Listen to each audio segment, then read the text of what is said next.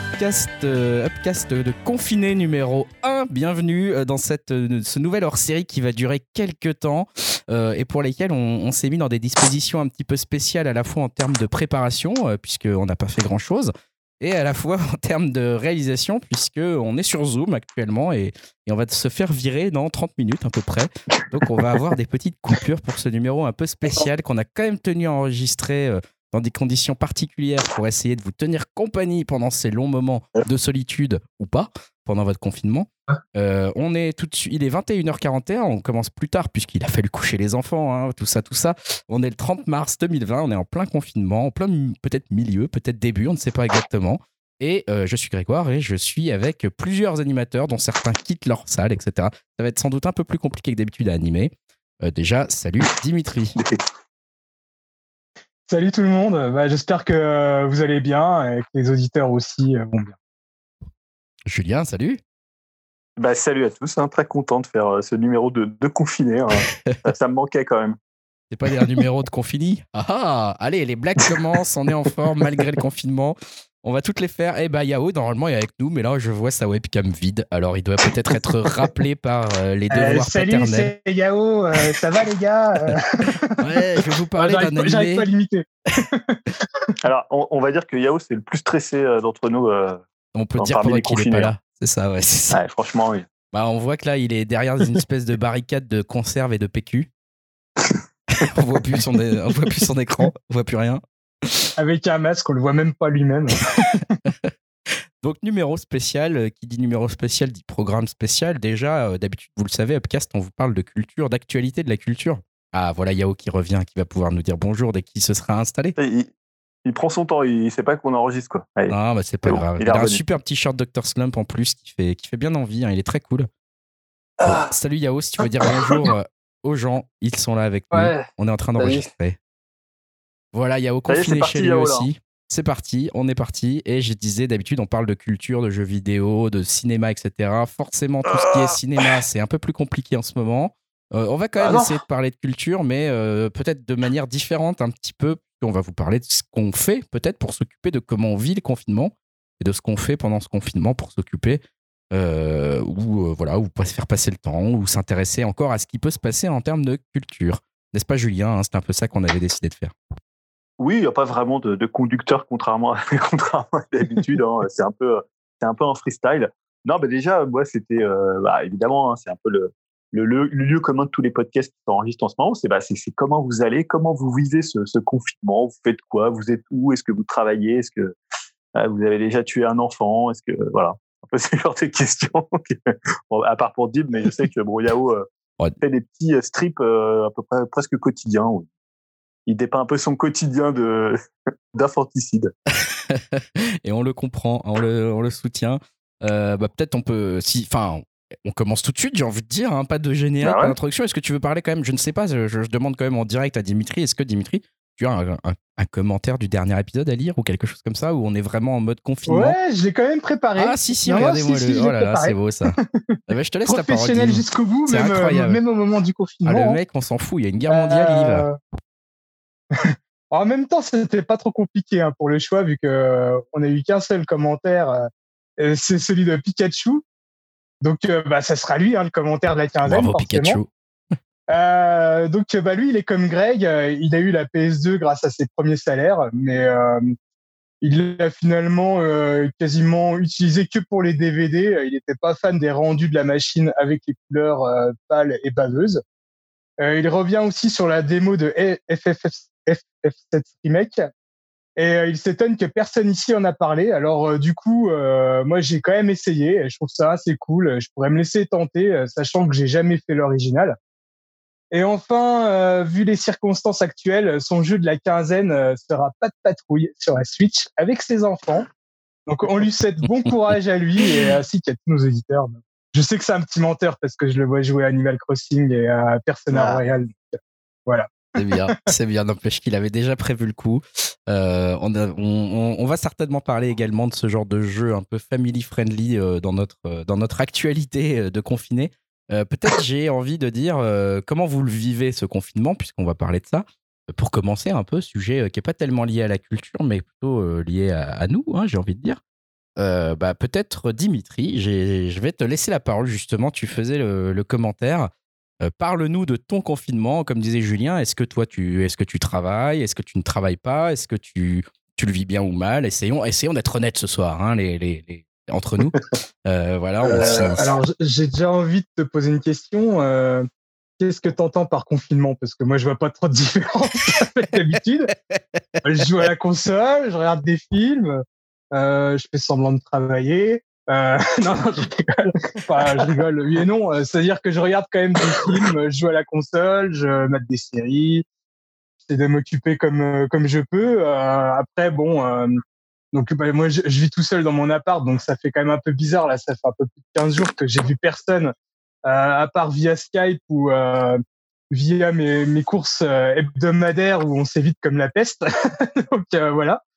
Euh, pas trop de contact, mais bon, ouais, finalement, après, je me, je me rattrape pas mal sur toutes les offres culturelles que j'avais un peu en retard.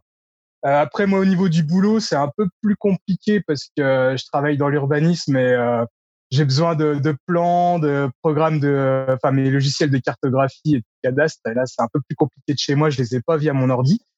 Donc euh, j'arrive quand même un petit peu à travailler, mais euh, ça reste quand même très très limité euh, par rapport à tout ce que je dois faire. Sinon, ouais, bah, moi ce qui me manque le plus quand même aussi, bah, à part le, on va dire le contact humain, c'est bah, le sport déjà. Tu vois, c'est un peu plus compliqué de faire venir la salle dans son appart. Et puis aussi, bah forcément le ciné, hein, ça commence aussi un petit peu à me manquer. Et d'ailleurs, je sais même pas ce qui va arriver euh, au cinéma quand ça va rouvrir. Est-ce que les films vont reprendre là où ils sont arrêtés ou je sais pas. Ça va être un peu un peu bizarre quoi. Bah ouais, parce qu'il y a certains films qui sont restés en, à l'affiche, qui sont sortis le mercredi euh, avant le confinement, qui ont eu 3 trois quatre jours d'exploitation et puis qui, qui ont dû euh, bah, remballer ah. un peu tout ça quoi. Par, contre, j'avais vu parce que je suis c'est le boîte de production qui s'appelle Jokers qui avait produit Vivarium, ah, enfin distribué Vivarium en France, ouais, Parasite aussi. Et Vivarium, ils ont dit qu'ils allaient le ressortir au moment que les signes allaient rouvrir. Donc ça, c'est plutôt cool parce que je l'ai pas vu encore. Ça me tentait bien. on l'avait envisagé d'ailleurs euh, pour, euh, pour, un podcast, mais malheureusement. Euh, compliqué. Bon, après, heureusement, il y a quand même quelques bons petits films qui sont sortis sur les différentes plateformes de streaming, mais je reviendrai, je reviendrai là-dessus tout à l'heure. Mais j'ai quand même réussi à me faire un peu plaisir au niveau des films, heureusement. Bon, écoute, on reviendra sur ces films justement que tu as pu voir un petit peu pendant cette, cette période un peu étrange. Je sais pas qui veut prendre la parole après. Je sais pas si Yao est, tout à fait prêt parce que je vois qu'il multiplie les écrans et, les prises de son. On le voit sur deux écrans en même temps, Yao. Euh, je sais pas si tu veux parler. pour Tom Cruise dans euh, Minority Report. Ah ouais, le mec est dans le turfu. Vous m'entendez ou pas On t'entend en double, mec. Il faudrait que tu coupes une de ah, tes, un de tes trucs, je pense. Soit le micro, euh, soit le, PC. ah voilà. Pour préciser aux gens, on, a fait les tests. Hein. On avait fait les tests avant. Ouais, ouais, mais c'est un peu compliqué. Là, je pense que c'est bon, Yao, si tu veux, toi, parler un petit peu de ce confinement et de ton vécu de celui-ci. Bah, je suis déjà mort. Euh, ah bah voilà. Mon fantôme qui parle. Euh, ces petits merdeux m'ont eu. Qu'est-ce que je t'ai dit? Et ouais, j'ai essayé de les buter, mais ça n'a pas marché. Non, ouais, ils sont résistants. Ils repopent tous les jours, tu vois. Euh, non, ben, euh, pour certains, comme Dim, c'est la fête. Et pour euh, nous, euh, en tant que, que père, euh, c'est la mort, quoi. Non, mais c'est quoi le quotidien? C'est se réveiller, s'occuper des gamins, essayer de travailler, péter un câble, euh, et travailler un peu pour soi le soir et profiter un peu le soir. Mais disons de 8h à, à 9h, c'est tranché. C'est la guerre. Voilà. toi, tu continues à bosser? Enfin, ton employeur attend de ah, toi. Moi, je suis en télétravail, ouais. ouais. Ouais, donc, il attend du euh, rendu euh, normal, quoi. Euh, avec une certaine souplesse, mais bon, il y a quand même une certaine. je me mets peut-être tout ça la pression, mais j'essaie quand même d'avancer sur mes trucs. C'est pas évident hein, avec les deux, quoi. Et c'est sûr. que le plus petit, il a, il a deux ans et demi, donc c'est le pirage. Hein. Ah ouais, c'est clair. Donc voilà. C'est clair. Donc il crie, il tape, il crie toute la journée. C'est non. En plus, surtout que nous, on a, on a juste le balcon et une petite cour, donc tu vois, voilà, jongler avec ça. Et voilà, bienvenue dans la vie de papa. Euh, je crois qu'il n'y a rien de pire en vrai dans la vie d'un homme, dans la vie d'une personne adulte normale, de se dire euh, en fait pendant un mois tu vas être enfermé avec tes enfants et tu vas pas trop pouvoir sortir. C'est un des pires, trucs possibles, je pense qu'on puisse dire aux, aux adultes. Et comme disait Julien, là, je, fais des strips les jours de la semaine de mon quotidien. Et là, je suis en train d'en dessiner un d'ailleurs. Voilà. C'est cathartique. Voilà. Ouais, ça me permet d'éviter les infanticides, on va dire ça. Écoute, je pense que tu seras pardonné par la justice s'il y a un infanticide, c'est circonstances atténuantes. Je pense que là, ça va augmenter les statistiques, malheureusement, je pense. Bah, c'est une info d'ailleurs, ça. Il y, a, de plus en plus de violences conjugales. et de violences, conjugales, il y aura des divorces à la sortie, ça c'est sûr. Hein. on est dans les réjouissances. Bienvenue sur Upcast. Comment Il va y avoir du monde sur. Ouais, vas-y, vas-y. Non, je disais, il va y avoir du monde sur les applis de rencontre euh, au sortir du confinement. C'est maintenant qu'il faut faire les messages. Il faut faire les messages, ne faites pas d'enfants, restez tout seul, ne vous mettez pas en couple. C'est ça. Vous êtes confinés. Ah bah disons que après est-ce qu'on s'attend à ce genre de truc quand on fait des enfants et quand on les a euh, à ce qu'un jour on te dise tu vas devoir les garder chez toi euh, sans sortir? Une fois qu'on y goûte, on se dit c'est bon. Je vais revenir en arrière, euh, façon Back to the Future. Robert Zemeckis, c'était où? Et eh ouais, et eh ouais, c'est pas simple, c'est pas simple. je sais pas Julien, si tu veux enchaîner, j'enchaîne peut-être? Non, comme tu veux. Bah écoute, j'enchaîne. moi je suis un peu dans, la, dans une situation comparable dans le sens où j'ai deux enfants, mais quand même beaucoup plus facile, euh, en mode easy comme d'hab, parce que, parce que bah, moi je les ai une semaine sur deux simplement, mes enfants, donc euh, ça me permet déjà de souffler pas mal quand ils ne sont pas là et d'apprécier la vie euh, normale, on va dire. Moi je suis confiné avec ma nièce, mais ma nièce est une adulte, hein, elle a 25 ans. Donc voilà, et elle est infirmière et, directrice de crèche en plus. Donc autant vous dire que quand mes ah enfants sont là, elle peut facilement m'aider en plus. Donc, ça l'escroc. Hein. Ouais, ouais, on s'en sort quand même bien. Euh, c'est cool, euh, c'est cool. je suis content quand les enfants arrivent euh, parce que bah, il manque tout ça, bien sûr, comme d'habitude. Mais c'est vrai que c'est un peu plus difficile quand ils sont là parce que bah, il faut dire qu'occuper des enfants en devant un peu rester chez soi, pas toujours simple. on a envie d'éviter un peu les écrans quand même parce que c'est un peu la solution de, facilité hein, de se dire allez, allez, devant Netflix, arrêtez de me gaver comme Netflix, papa. c'est le sauveur. faites comme papa, restez devant Netflix, prenez une bière. Mais, euh, mais ouais, non, c'est pas simple. Euh, j'avais, euh, je suis en arrêt maladie actuellement, mais j'étais avant, pareil, en télétravail avec pas mal de boulot en plus, donc des grosses journées de réunion, de, vraiment où je pouvais pas trop lever la tête de l'écran, donc c'était très incompatible avec la gestion des enfants. donc j'avoue que c'est ça a été particulièrement difficile ces quelques instants où j'ai pu faire les deux en même temps. Euh, ça va certainement devoir se reproduire malheureusement, euh, puisque le confinement est encore annoncé pour quelques semaines. Euh, du coup, ça, compliqué à vivre. Moi, c'est un peu pareil que Yao, j'ai une cour. Voilà, la cour, j'y vais de temps en temps avec les enfants pour faire un peu de sport et, les sortir un peu pour qu'ils puissent hurler, mais c'est pareil. On sortir, hein. Ouais, c'est ça. après, on est dans un immeuble, alors il y a un peu des heures de roulage, on va dire, pour que les gens puissent faire sortir leurs enfants les uns après les autres, quoi, pour pas que ça se croise trop. Bon, après, ça se croise toujours un peu quand même, mais voilà, j'ai appris que théoriquement, on était même obligé d'avoir une, euh, une feuille de sortie euh, du, gouvernement pour aller dans sa propre cour, hein, si on n'est pas propriétaire ah de celle-ci. Ouais, ouais. Ah, c'est vrai? Ouais, apparemment, il faut une feuille de sortie. Ah ouais. ouais, Donc, euh, bon, je l'ai ah jamais fait, mais. Bon, voilà. moi, je suis tranquille dans mon jardin. Ouais, ça va, toi. ouais, c'est un lieu public, hein, la cour, donc tu es obligé normalement d'avoir un truc pour dire que tu as le droit d'y être. Euh, voilà, après, euh, bon, du coup, comme je disais, la semaine où je les ai pas, c'est quand même plus simple. Après, en soi, le confinement, je le vis pas hyper bien dans le sens euh, plutôt psychologique du terme. Je trouve que ça fait un peu chier cette pandémie globale, tous ces nombres de morts, toutes ces mauvaises nouvelles annoncées, etc. Pas très marrant, c'est un climat assez anxiogène, je trouve. Euh, voilà, j'ai du mal à rester euh, parce que dans mon boulot, notamment, il y a un peu des trucs euh, de comment dire de voilà, on continue à se voir pendant qu'on est en confiné, etc. Des, conférences où on fait un peu allez joyeux Covid, joyeux confinement, machin.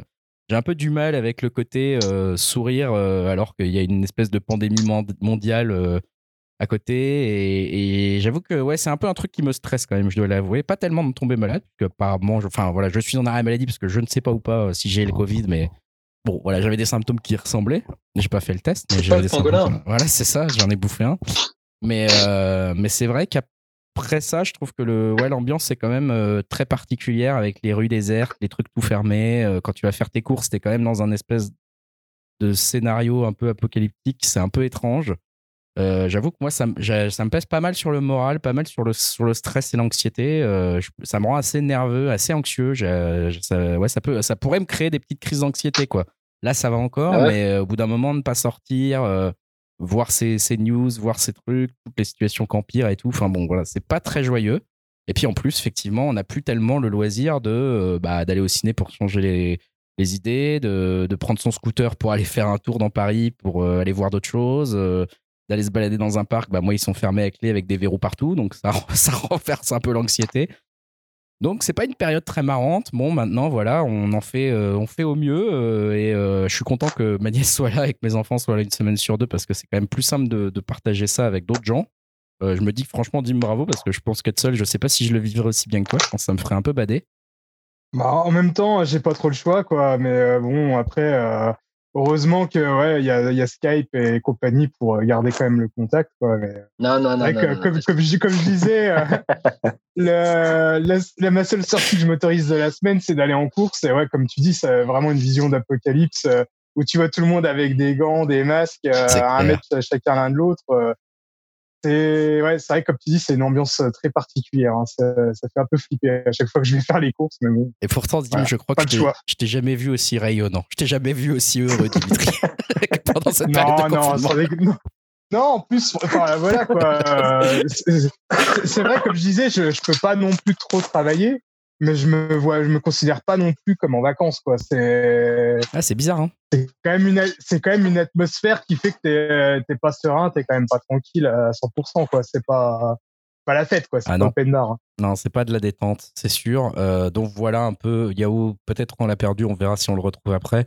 Euh, bah du coup, Julien, ça tombe bien qu'on ait fait parler Yahoo avant. Julien, de ton côté, euh, tu peux nous en dire quoi de ton, de ton vécu Est-ce que tu bosses, toi, beaucoup encore pour le, pendant ce bah, Covid euh? ouais, moi, je bosse pas mal parce que finalement, euh, ce qui arrive avec le coronavirus, ça nous impacte euh, au, niveau de, au niveau de la boîte où je bosse. Donc, en fait, du coronavirus, j'en parle tous les jours sur le site.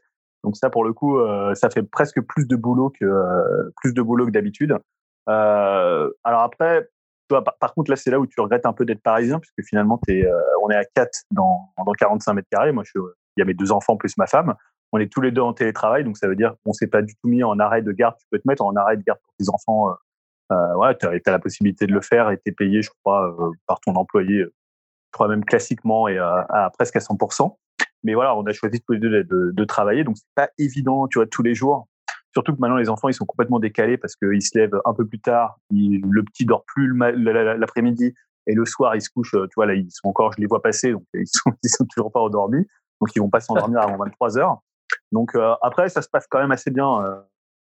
Enfin, tu, vois, par exemple, moi, je sais que je suis quand même assez euh, globalement, je suis assez casanier et je suis, ça me dérange pas d'être, tu vois, tout seul enfermé ou enfin enfermé même là pour le coup avec les enfants et ma femme, mais j'ai pas ce besoin, tu vois, irrépressible de venir merde, tu peux pas sortir, tu vois, tant que j'ai des films, des disques, tu vois, c'est pas un truc qui me dérange tellement. Et justement, c'est un peu une expérience. Je me dis quand tu sors, comme tu disais tout à l'heure, tu as un peu la pression d'être dans un film d'anticipation t'as les gens qui te regardent bizarrement, il y a presque pas de voitures. Tu vois, c'est hyper bizarre comme expérience euh, à Paris de voir aussi peu de voitures. Euh. tu vois, c'est presque flippant quand tu sors. Euh, il y, a, un truc, mais je trouve ça presque, bah, c'est presque beau quand je sais pas. J'aime bien. Moi, je sors pas tellement, mais pour le coup là, je dois sortir tous les deux trois jours. Soit on, on alterne avec ma femme, soit pour emmener les enfants pour, pour promener un peu, et également aussi quand même pour aller faire des courses. Mais voilà, c'est toujours une expérience assez particulière quand quand je sors quoi. Mais voilà, sinon, moi, je le vis pas trop, trop mal. Et je te dis, j'ai pas mal de taf, en fait. Euh, paradoxalement, j'ai presque parfois des journées plus remplies que. Mais bon, après, au niveau boulot, c'est, ils sont un peu plus cool, tu vois. Ouais, ils comprennent un peu la situation. ils, savent, voilà, ils savent très bien que tu as tes enfants à t'occuper. Euh. Mais voilà, la difficulté maintenant, ça va être d'occuper les enfants sans que tu les mettes devant les écrans. Ça, c'est quand même un très gros problème, je pense qu'on a tous en commun. Hein. C'est sûr qu'on peut le faire, hein. on a le droit hein, de les mettre devant les écrans. Moi, je ne juge pas les gens, honnêtement, euh, qui, mettent, qui mettent leurs enfants devant les écrans. Si, si tu as envie de continuer à bosser, si tu as envie de faire ta journée de travail un peu euh, normalement, correctement, euh, bah ouais, franchement, c'est une solution que je comprends euh, complètement et que je condamne pas parce que c'est quand même tellement particulier ces journées un peu étranges. tu, dois, dois faire passer le temps à tes enfants et eux, ils sont juste impatients. très étrange. Donc toi, tu, ça va, tu vis pas trop mal le côté, même si toi, tu dois en parler dans tes newsletters ou dans ton site de, de, la maladie, c'est ça, ça te pèse pas trop dessus, quoi. Ouais, bah, plus que de la maladie, c'est plus les solutions, on va dire les solutions juridiques, les solutions d'accompagnement, voilà qu'on peut proposer. Donc c'est plus, c'est pas vraiment sur la maladie en elle-même. Mais il y a beaucoup de travail parce que en fait, il y a beaucoup de choses qui arrivent tous les jours de la part du gouvernement. Donc il y a beaucoup de nouvelles législations, il y a beaucoup de, d'accompagnement, ça, ça, varie beaucoup. Donc faut toujours être sur le qui-vive et tu vois, c'est pas évident forcément parce que tout, on travaille tous, on est tous en télétravail, donc tu fais que des réunions, euh, tu essayes de joindre les gens, voilà, c'est c'est pas la, le même confort que quand tu es au boulot. Mais bon, globalement, euh, on s'en sort. Hein. C'est sûr, globalement, on s'en sort et globalement, on arrive quand même à s'occuper et on arrive quand même à occuper nos enfants. Et, tu vois, ouais, moi, par exemple, je, je, me sens moins fatigué. Alors, à part ce soir, je, je commence à être un peu malade, mais euh, et puis je te dis, l'heure d'été, ça m'a un peu un, peu décalé, mais franchement, je me sens moins fatigué que quand je dois faire euh, une heure et demie de métro. Euh, quand tu vois, tu, enfin, toute la journée, il y a plus de bruit. Là, finalement, c'est un peu plus calme quand même. Et tu vois, le soir, genre, bah non, ouais. je sais pour rien. Moi, bah ouais, mais ils sont pas, tu vois. vous faites chier, cette famille parfaite là, avec tous vos enfants parfaits, vous êtes chiants quoi.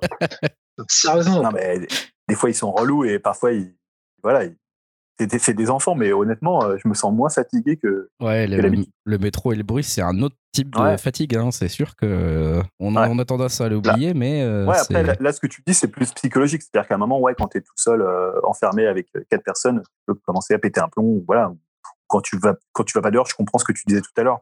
Mais, mais pour le coup, ouais, non, tu vois, quand des fois il est deux heures, deux, trois, deux heures et demie, je suis pas fatigué, quoi. En plus, on se lève plus tard parce que forcément, bah on se lève au moins presque une heure et demie, deux heures plus tard, quoi. Bah ouais, c'est ça. Donc ça fait la différence quoi. Les rythmes de vie plus quoi. Ouais, c'est ça, c'est peut-être pour ça que tu as l'air mieux aussi toi finalement. en fait. On a quand même bah des gens dans l'équipe qui, qui, profitent hein, de, ce, de, ces qui ont l'air mieux. Euh. Non mais c'est vrai, j'imagine aussi que le, t'as pas parlé de ça, mais j'imagine aussi que la salle de sport euh, te manque durement, euh, Julien, parce que tu étais un pratiquant émérite de celle-ci. Bah écoute, ouais, après on a, tu peux faire du sport à domicile, on a quelques haltères, mais c'est vrai que c'est pas la même chose. Ouais, c'est ça. Après, le, quand tu as des enfants et tout ça, la salle de sport, c'est pas mal aussi parce que tu as ce côté où tu peux te vider la tête pendant une heure où tu, tu vois personne. c'est ça. Là, c'est un peu, là, c'est un peu différent, mais euh, non, pour le coup, c'est pas, c'est pas le truc. Ouais, t'as ta terrasse, c'est pas grave. Ouais, t'as une, as une cour, un truc. T'as une terrasse parisienne euh, de, de, gars qui achetaient une Neo Geo à 6 ans, donc c'est vrai. Ouais, malheureusement, non, on a une cour, mais on n'y va pas trop. Euh, pour le coup, on sort un peu dehors pour les faire courir, mais sinon, non, non, on n'a pas. Du coup, du coup, moi, j'avais une question, vu que j'ai été coupé tout à l'heure. Greg, tes enfants, tu vas les chercher C'est ta ton ex qui te ramène C'est mon ex-femme qui me les ramène pour l'instant, mais je pourrais aller les chercher aussi, les deux. En fait, dans la dérogation, tu as le droit, de, pour tes raisons familiales, d'aller chercher tes enfants ou qu'on te les amène, quoi. Donc, euh, tu as ce truc-là euh, qui a une cause.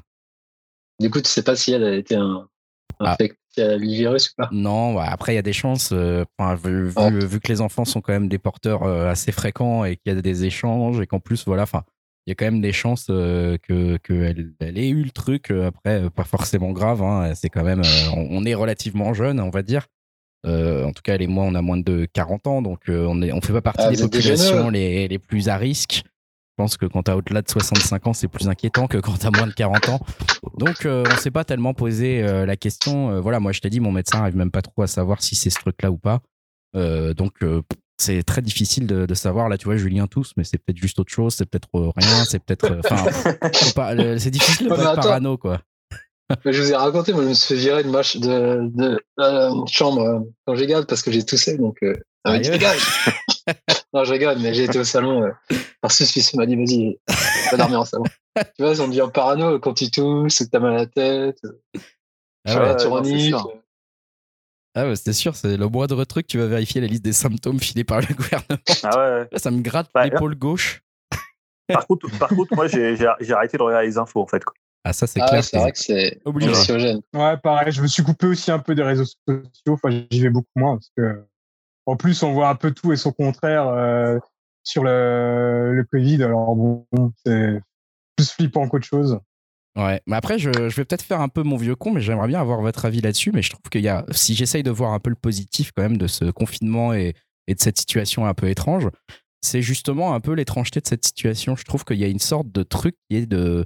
C'est un moment un peu de méditation, de, de réflexion sur soi-même. De, on est obligé de rester chez soi avec des gens, on est obligé d'être avec ses enfants, de redécouvrir le temps, de, de, de voir le temps qui passe. Euh, on est obligé de trouver d'autres solutions. je vois la planète euh, avec l'écologie qui va bien mieux. Euh, Il y a, peut-être des choses qui vont changer aussi dans les façons de vivre et dans les façons de, travailler ou de consommer le divertissement avec ça. Maintenant, il y a même des trucs qui se font, type des films qui vont aller directement sortir en, streaming ou des choses comme ça. Enfin, je trouve il y a peut-être des choses qui peuvent être intéressantes là-dessus si j'essaye de voir le positif. Vous avez bien compris que j'essaye de vous faire réagir aussi. Qu'est-ce que vous en pensez de ça? Est-ce que, est que vous le voyez un peu ce, côté-là? Non. Non. c'est pas la bonne non, mais en vrai, parce que tout le monde dit confinement, confinement, mais moi j'ai le temps de rien faire en journée en fait. Tu vois, j'ai pas le temps de me poser euh, par rapport au boulot et aux enfants, parce que les miens sont vraiment euh, infernaux, tu vois. Et juste le temps de se poser avec un bouquin, il n'y a même pas moyen. Dans la journée, c'est vraiment le soir. Donc, euh, sauf le week-end où je profite. Mais en semaine, là, avec le boulot, euh, je vois pas la différence. Enfin, de, genre de flâner, de jouer au jeu, ce genre de truc, c'est encore pire. Hein. Et t'as pas hésité à te mettre en arrêt parental, là, comme Julien l'évoquait, la possibilité bah, J'y ai pensé. Ouais. J'y ai pensé. mais la semaine prochaine, vu que c'est entre guillemets les vacances, ce sera un peu plus cool. En plus, il y a des cours à la maison. On n'a pas parlé, mais pareil, on peut en parler. L'exercice pour les enfants, c'est c'est horrible. Parce que je me dis, j'ai un grand respect du coup pour les maîtres et maîtresses d'école. C'est un boulot de taré. Surtout que je sais pas pour les pour les pour les vôtres, mais le mien, il, déconcentre rapidement, il est, il est pas attentif, il en a marre, il râle. c'est pas possible quoi. Pareil, et puis ça prend bien 3-4 heures dans la journée à leur faire faire quoi. Hein, donc euh, ça c'est bien affreux. tout ça c'est pesant et c'est ah pas du tout euh, reposant. Tu vois ah, bah, bah, forcément, forcément, la fille de Julien, en 10 minutes, elle a tout fait. Bah donc, forcément, 8 ans d'avance. bah, euh, honnêtement, nous, elle bosse, tu vois, une heure, euh, une heure, elle a fait tous les trucs. Donc, on a demandé au prof qu'elle ait plus de trucs à faire. Putain, mais alors, ça. Alors, finalement, je, je sais pas si c'est parce que ce prof-là, il leur donne pas assez de trucs, euh, ou si elle fait les trucs hyper rapidement. Alors, des fois, ils ont aussi des cours euh, en visio. Il y a des trucs comme ça, mais franchement, sinon, il n'y a pas grand-chose à faire. Ah bah, vous avez de la chance parce que nous, il y a du taf. Hein. Ah, pareil, hein. Putain. Ah, les trucs. Hein. Enfin bon, non mais voilà. Donc pour les côtés positifs, je suis le seul à les voir. ça fait plaisir. Bah, disons que moi, je, vois quand même un côté positif, c'est que euh, je me surprends à, appeler pas mal de gens euh, que je voyais plus trop forcément très souvent, à prendre des nouvelles, euh, à essayer de reprendre contact avec pas mal de monde. Et tous les jours, j'appelle un peu à droite à gauche comme ça, et c'est plutôt cool quoi. On va dire de reprendre le temps de, de reprendre contact avec pas mal de monde, c'est cool. Mais bizarrement, moi, pareil, euh, les journées, je les vois vraiment pas passer euh, entre, euh, on va dire, un petit peu travailler, un peu jouer, un peu regarder des séries, ça va super vite en fait.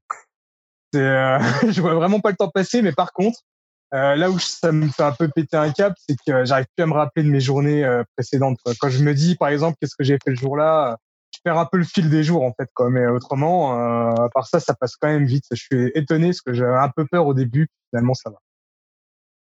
Ouais, moi je trouve que la, première, la première semaine était hyper lente. Et puis là, tu vois, la deuxième, j'ai trouvé passer assez vite. Et au fur et à mesure, voilà, tu trouves un rythme. Et euh, voilà, je trouve que ça, finalement, euh, tu bah, tu t'y fais. Bon, en même temps, on a encore un mois. Donc, euh. ah, ça va. ça. ça va. T'as intérêt à t'y faire, mon gars. bah, ouais, t'as pas le choix. Non, mais voilà, c'est. tu dis un mois, mais. Non, mais comme disait Greg, après, c'est un bon moyen d'en apprendre sur soi-même et de voir si tu peux. si tu peux supporter l'autre, si tu peux supporter tes enfants, si tu voilà, tu vois, tu, mais après, j'imagine qu'on va peut-être un peu plus parler euh, bah, culture et, euh, et ce qu'on a vu, ce ah qu'on a fait. Qu'est-ce qu'il a fait une dépression en direct, hein, je me suis en direct. J'ai précisé que tout à l'heure, t'étais. Ouais, j'ai précisé tout à l'heure que tu étais le plus stressé euh, parmi nous sur le, coronavirus. tu étais au bout du rouleau. Quoi.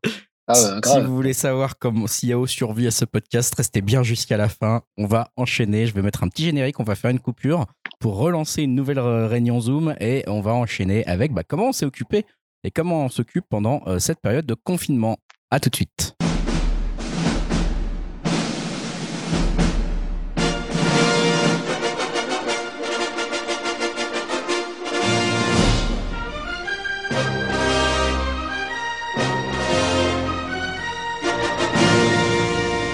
Et voilà, on est de retour dans notre partie divertissement plus classique. Euh, enfin, plus classique toujours avec cette petite particularité du confinement qui a changé, bouleversé peut-être notre façon de nous divertir. Euh, et on va en parler avec euh, bah, tous les, autres animateurs autour de cette table virtuelle. Julien, notamment, tu avais noté pas mal de questions qui étaient passées par la tête. Ouais, bah, bah, finalement, euh, là, je pense qu'on a tous maté euh, soit des films, soit des séries, euh, écouté des choses, joué à des jeux. Mais en fait, je me demandais finalement pendant cette période de confinement, de quoi vous aviez envie? Est-ce que vous êtes plutôt à dire, tiens, je vais prendre des œuvres un peu anxiogènes? Tu vois, on voit par exemple que Contagion de Soderbergh, c'est un des films les plus téléchargés. Voilà, donc les gens ont envie, je sais pas pourquoi, de rester dans cette espèce de trauma du, du, confinement, du virus, de quelque chose de voilà qui n'est pas bien à l'aise ou au contraire, des gens se disent peut-être qu'on va aller sur une île déserte avec des animaux euh, et euh, passer du bon temps à accueillir des fleurs, à, récupérer des navets et à parler à des tanoutis euh, euh, capitalistes. Mais voilà, donc c'était, est-ce que vous, vous êtes plutôt dans un truc, ouais, je veux vraiment un truc qui me remonte le moral, qui me mette la pêche, ou alors vraiment, tu vois, rester dans le côté trauma ou dans le côté exploration de l'anticipation, de, de films qui parlent de ça, de romans qui parlent de ça? Pas toi, Greg Bah perso, moi c'est plus c'est pas tellement un, choix, on va dire. J'ai fait un peu le truc de type euh, regarder des films de zombies euh, au tout début du confinement. Euh, parce que ça me faisait marrer justement de retrouver un peu l'ambiance de, ce qu'on pouvait voir. J'avais regardé celui de, de, Snyder, là, son premier film, où il y a des. Ah ouais, le remake de L'Armée des Morts. Exactement, voilà. Donc dans un supermarché et tout ça, ça m'a rappelé les bons souvenirs du Auchan d'ici les Moulineaux. Ah, voilà, ça a fait ça. Puis finalement, euh, là, bon, des œuvres de, de, confinement, on va dire, ou liées à des trucs de zombies, il n'y en a pas non plus des milliards qui sont euh, excellentes. Euh, puis bon, c'est pas un style que j'affectionne particulièrement non plus d'habitude, quoi. Donc, donc je suis plutôt repassé vers des trucs, on va dire, qui me, qui me changent un peu les idées et qui, qui, font aller un peu ailleurs.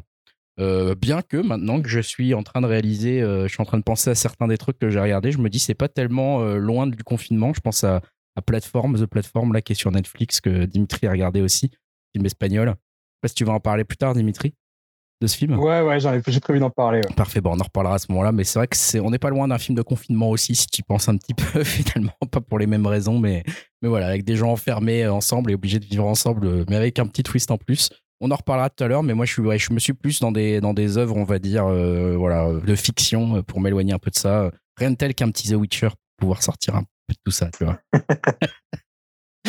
Dim, toi, tu, tu, tu, fais plutôt œuvre de fiction, plutôt œuvre de confinement euh, liée sur les zombies, les trucs comme ça, ou pas du tout? Bah, niveau film ou série, non, j'ai pas trop changé mes habitudes de visionnage. C'est-à-dire, je regarde un petit peu de tout.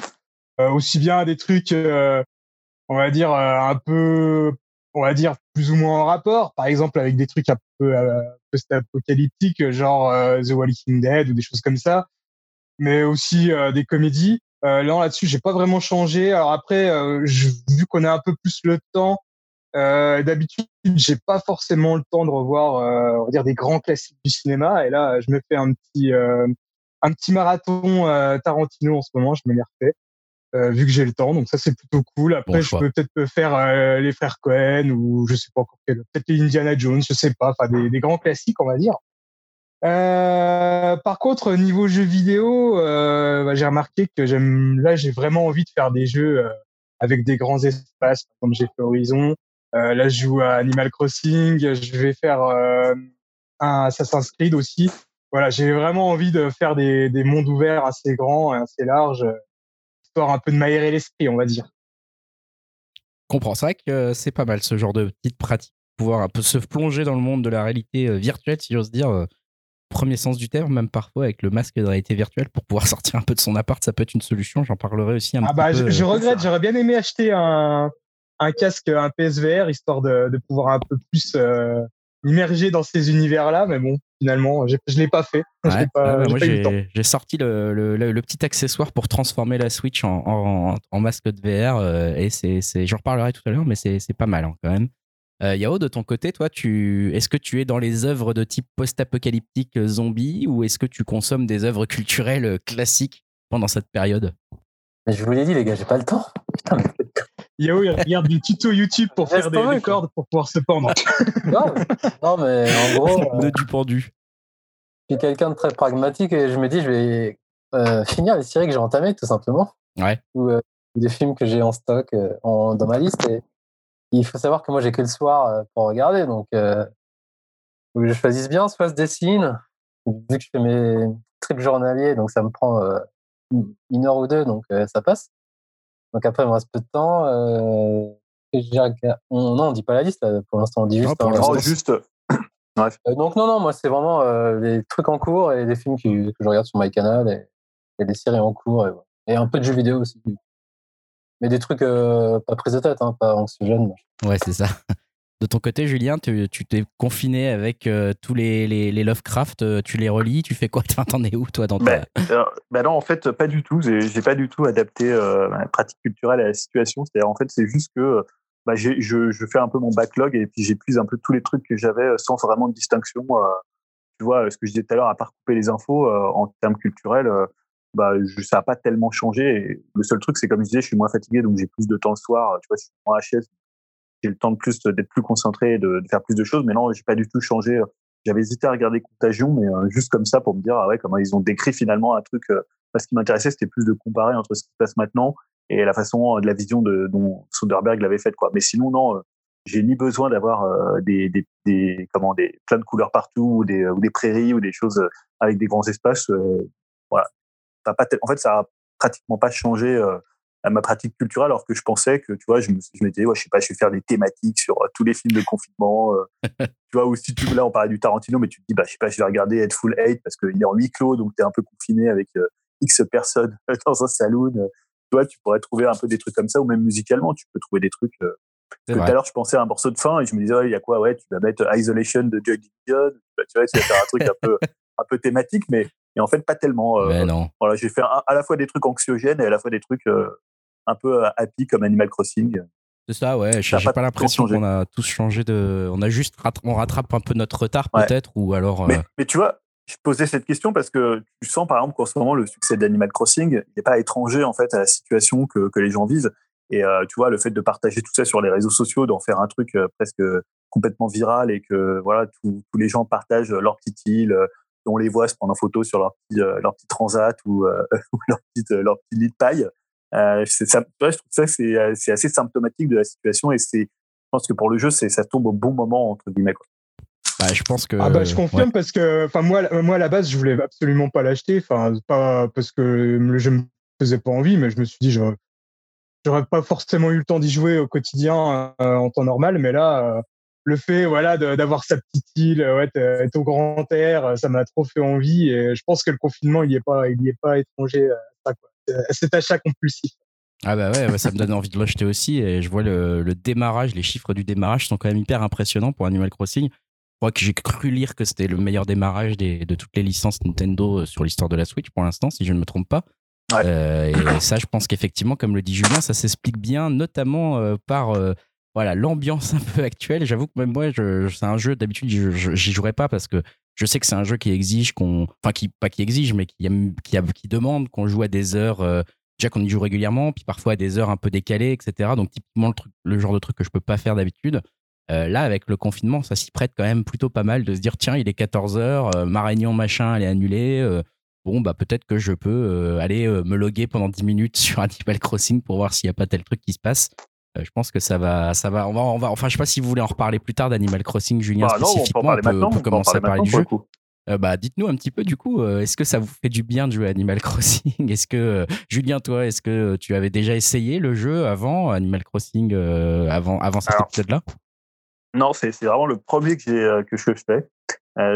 J'étais vraiment passé à côté de la. Je suivais, tu vois, un peu parce que je voyais des gens qui parlaient de la vente de navets, qui parlaient un peu de leur, leurs îles, tout ça, mais c'est le premier. En fait, à la base, je l'ai plutôt acheté pour ma fille. donc d'ailleurs, je parlerai un peu des, restrictions quand t'es pas joueur 1 euh, c'est-à-dire en fait, euh, quand enfin c'est une île par Switch. Tu peux pas avoir différentes îles euh, pour chaque profil. En fait, tous les profils que tu as sur ta Switch, donc moi il y a ma fille et maintenant j'ai créé pour mon fils puisqu'il a aussi un personnage dans dans Animal Crossing. En fait, chacun est sur la même île. Donc, tu as une petite maison aux endroits où tu veux, mais chacun bah, profite des réserves de l'autre. Ce qui fait que quand tu es joueur 2, bah, tu as beaucoup moins de choses à faire puisque c'est le joueur 1 qui est en fait un peu le, euh, qui est, en fait la personne qui va, je sais plus comment ils appellent ça, qui est représentant du, euh, du maire, Tom Nook, euh, sur l'île, et c'est lui qui va un peu prendre toutes les décisions de, construction des maisons, des ponts, des choses comme ça. Donc toi, quand tu es joueur 2, quand tu arrives le soir, moi je joue plutôt le soir, déjà les magasins sont fermés. tu vois, j'arrive, il est genre à minuit, tu vois, il n'y a pas grand chose à faire, à part capturer des insectes nocturnes ou des poissons que tu vois pas forcément la journée. Euh, tu as moins de choses à faire. Donc c'est vrai que c'est quand même un jeu qui se prête plus si tu es tout seul. Après, c'est toujours sympa quand même d'être sur la même île. Tu peux jouer à plusieurs. on se fait des petites balades. Là, on vient de construire la maison pour mon fils en ayant ramassé tous les tous les comment les Mive Snook. Donc voilà, tu peux quand même réussir à t'organiser, mais c'est vrai que le joueur 1 est quand même, c'est lui qui va driver un peu l'équipe l'équipe globale. Et après, ouais, je trouve que c'est un jeu qui est intéressant en fait. peut-être moins d'y jouer, tu vois, tu, vas pas y jouer de façon compulsive. Moi, je sais pas trop comment on fait pour y jouer de façon compulsive. Je vois des, des joueurs qui passent presque 5-6 heures par jour. Je sais vraiment pas comment ils font. Mais c'est un jeu, en fait, qui gagne à être joué. ouais, alors ça, c'est un autre problème en temps. Et même, tu vois, si j'avais, je sais pas, trois heures devant moi pour jouer Animal Crossing, au bout d'une heure, je ne saurais plus trop quoi faire euh, dans le jeu. Toi, une fois que j'aurais fait un peu toutes les, ah oui, c'est des petites sessions. Euh, hmm. Ouais, parce que en fait, le truc, c'est que souvent, quand tu, par exemple, quand tu construis le musée, bah, le musée va être disponible que demain. Ah oui. Tu vois, ils, disent, bah, ils te disent, il est en construction, reviens demain, il sera ouvert, il y aura une inauguration. En fait, c'est un jeu qui est vraiment séquencé euh, selon les jours auxquels tu joues. Donc, c'est ça qui est intéressant d'ailleurs, c'est qu'il faut y jouer un petit peu tous les jours, comme disait dit tout à l'heure. Euh, et c'est ça qui fait aussi le charme du jeu, c'est cette attente il y a autour de euh, bah, des bâtiments que tu peux construire, des nouveaux arrivants. Et euh, tu vois, par exemple, là, je, je parlais de fois, tous les dimanches, tu as euh, la fille qui vend des navets qui vient. Donc les navets, en fait, c'est un principe très capitaliste, très, très bourse, très 440. C'est-à-dire que tu vas acheter tes navets à un certain prix.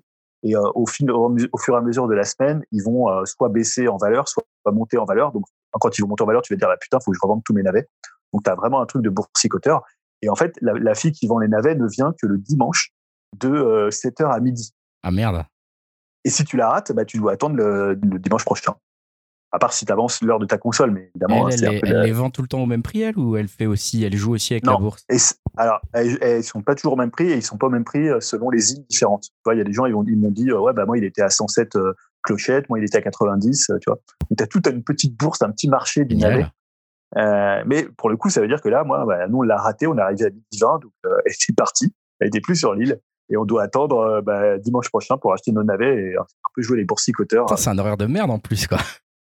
C'est un super horaire de merde en plus avec le changement d'heure. C'est-à-dire que moi, je suis arrivé, et, tu vois, on a joué à midi 20 et je savais pas, je pensais que c'était toute la journée. Mais voilà, c'est des petits trucs comme ça qui font que tout est euh, très séquencé, euh, très presque ritualisé.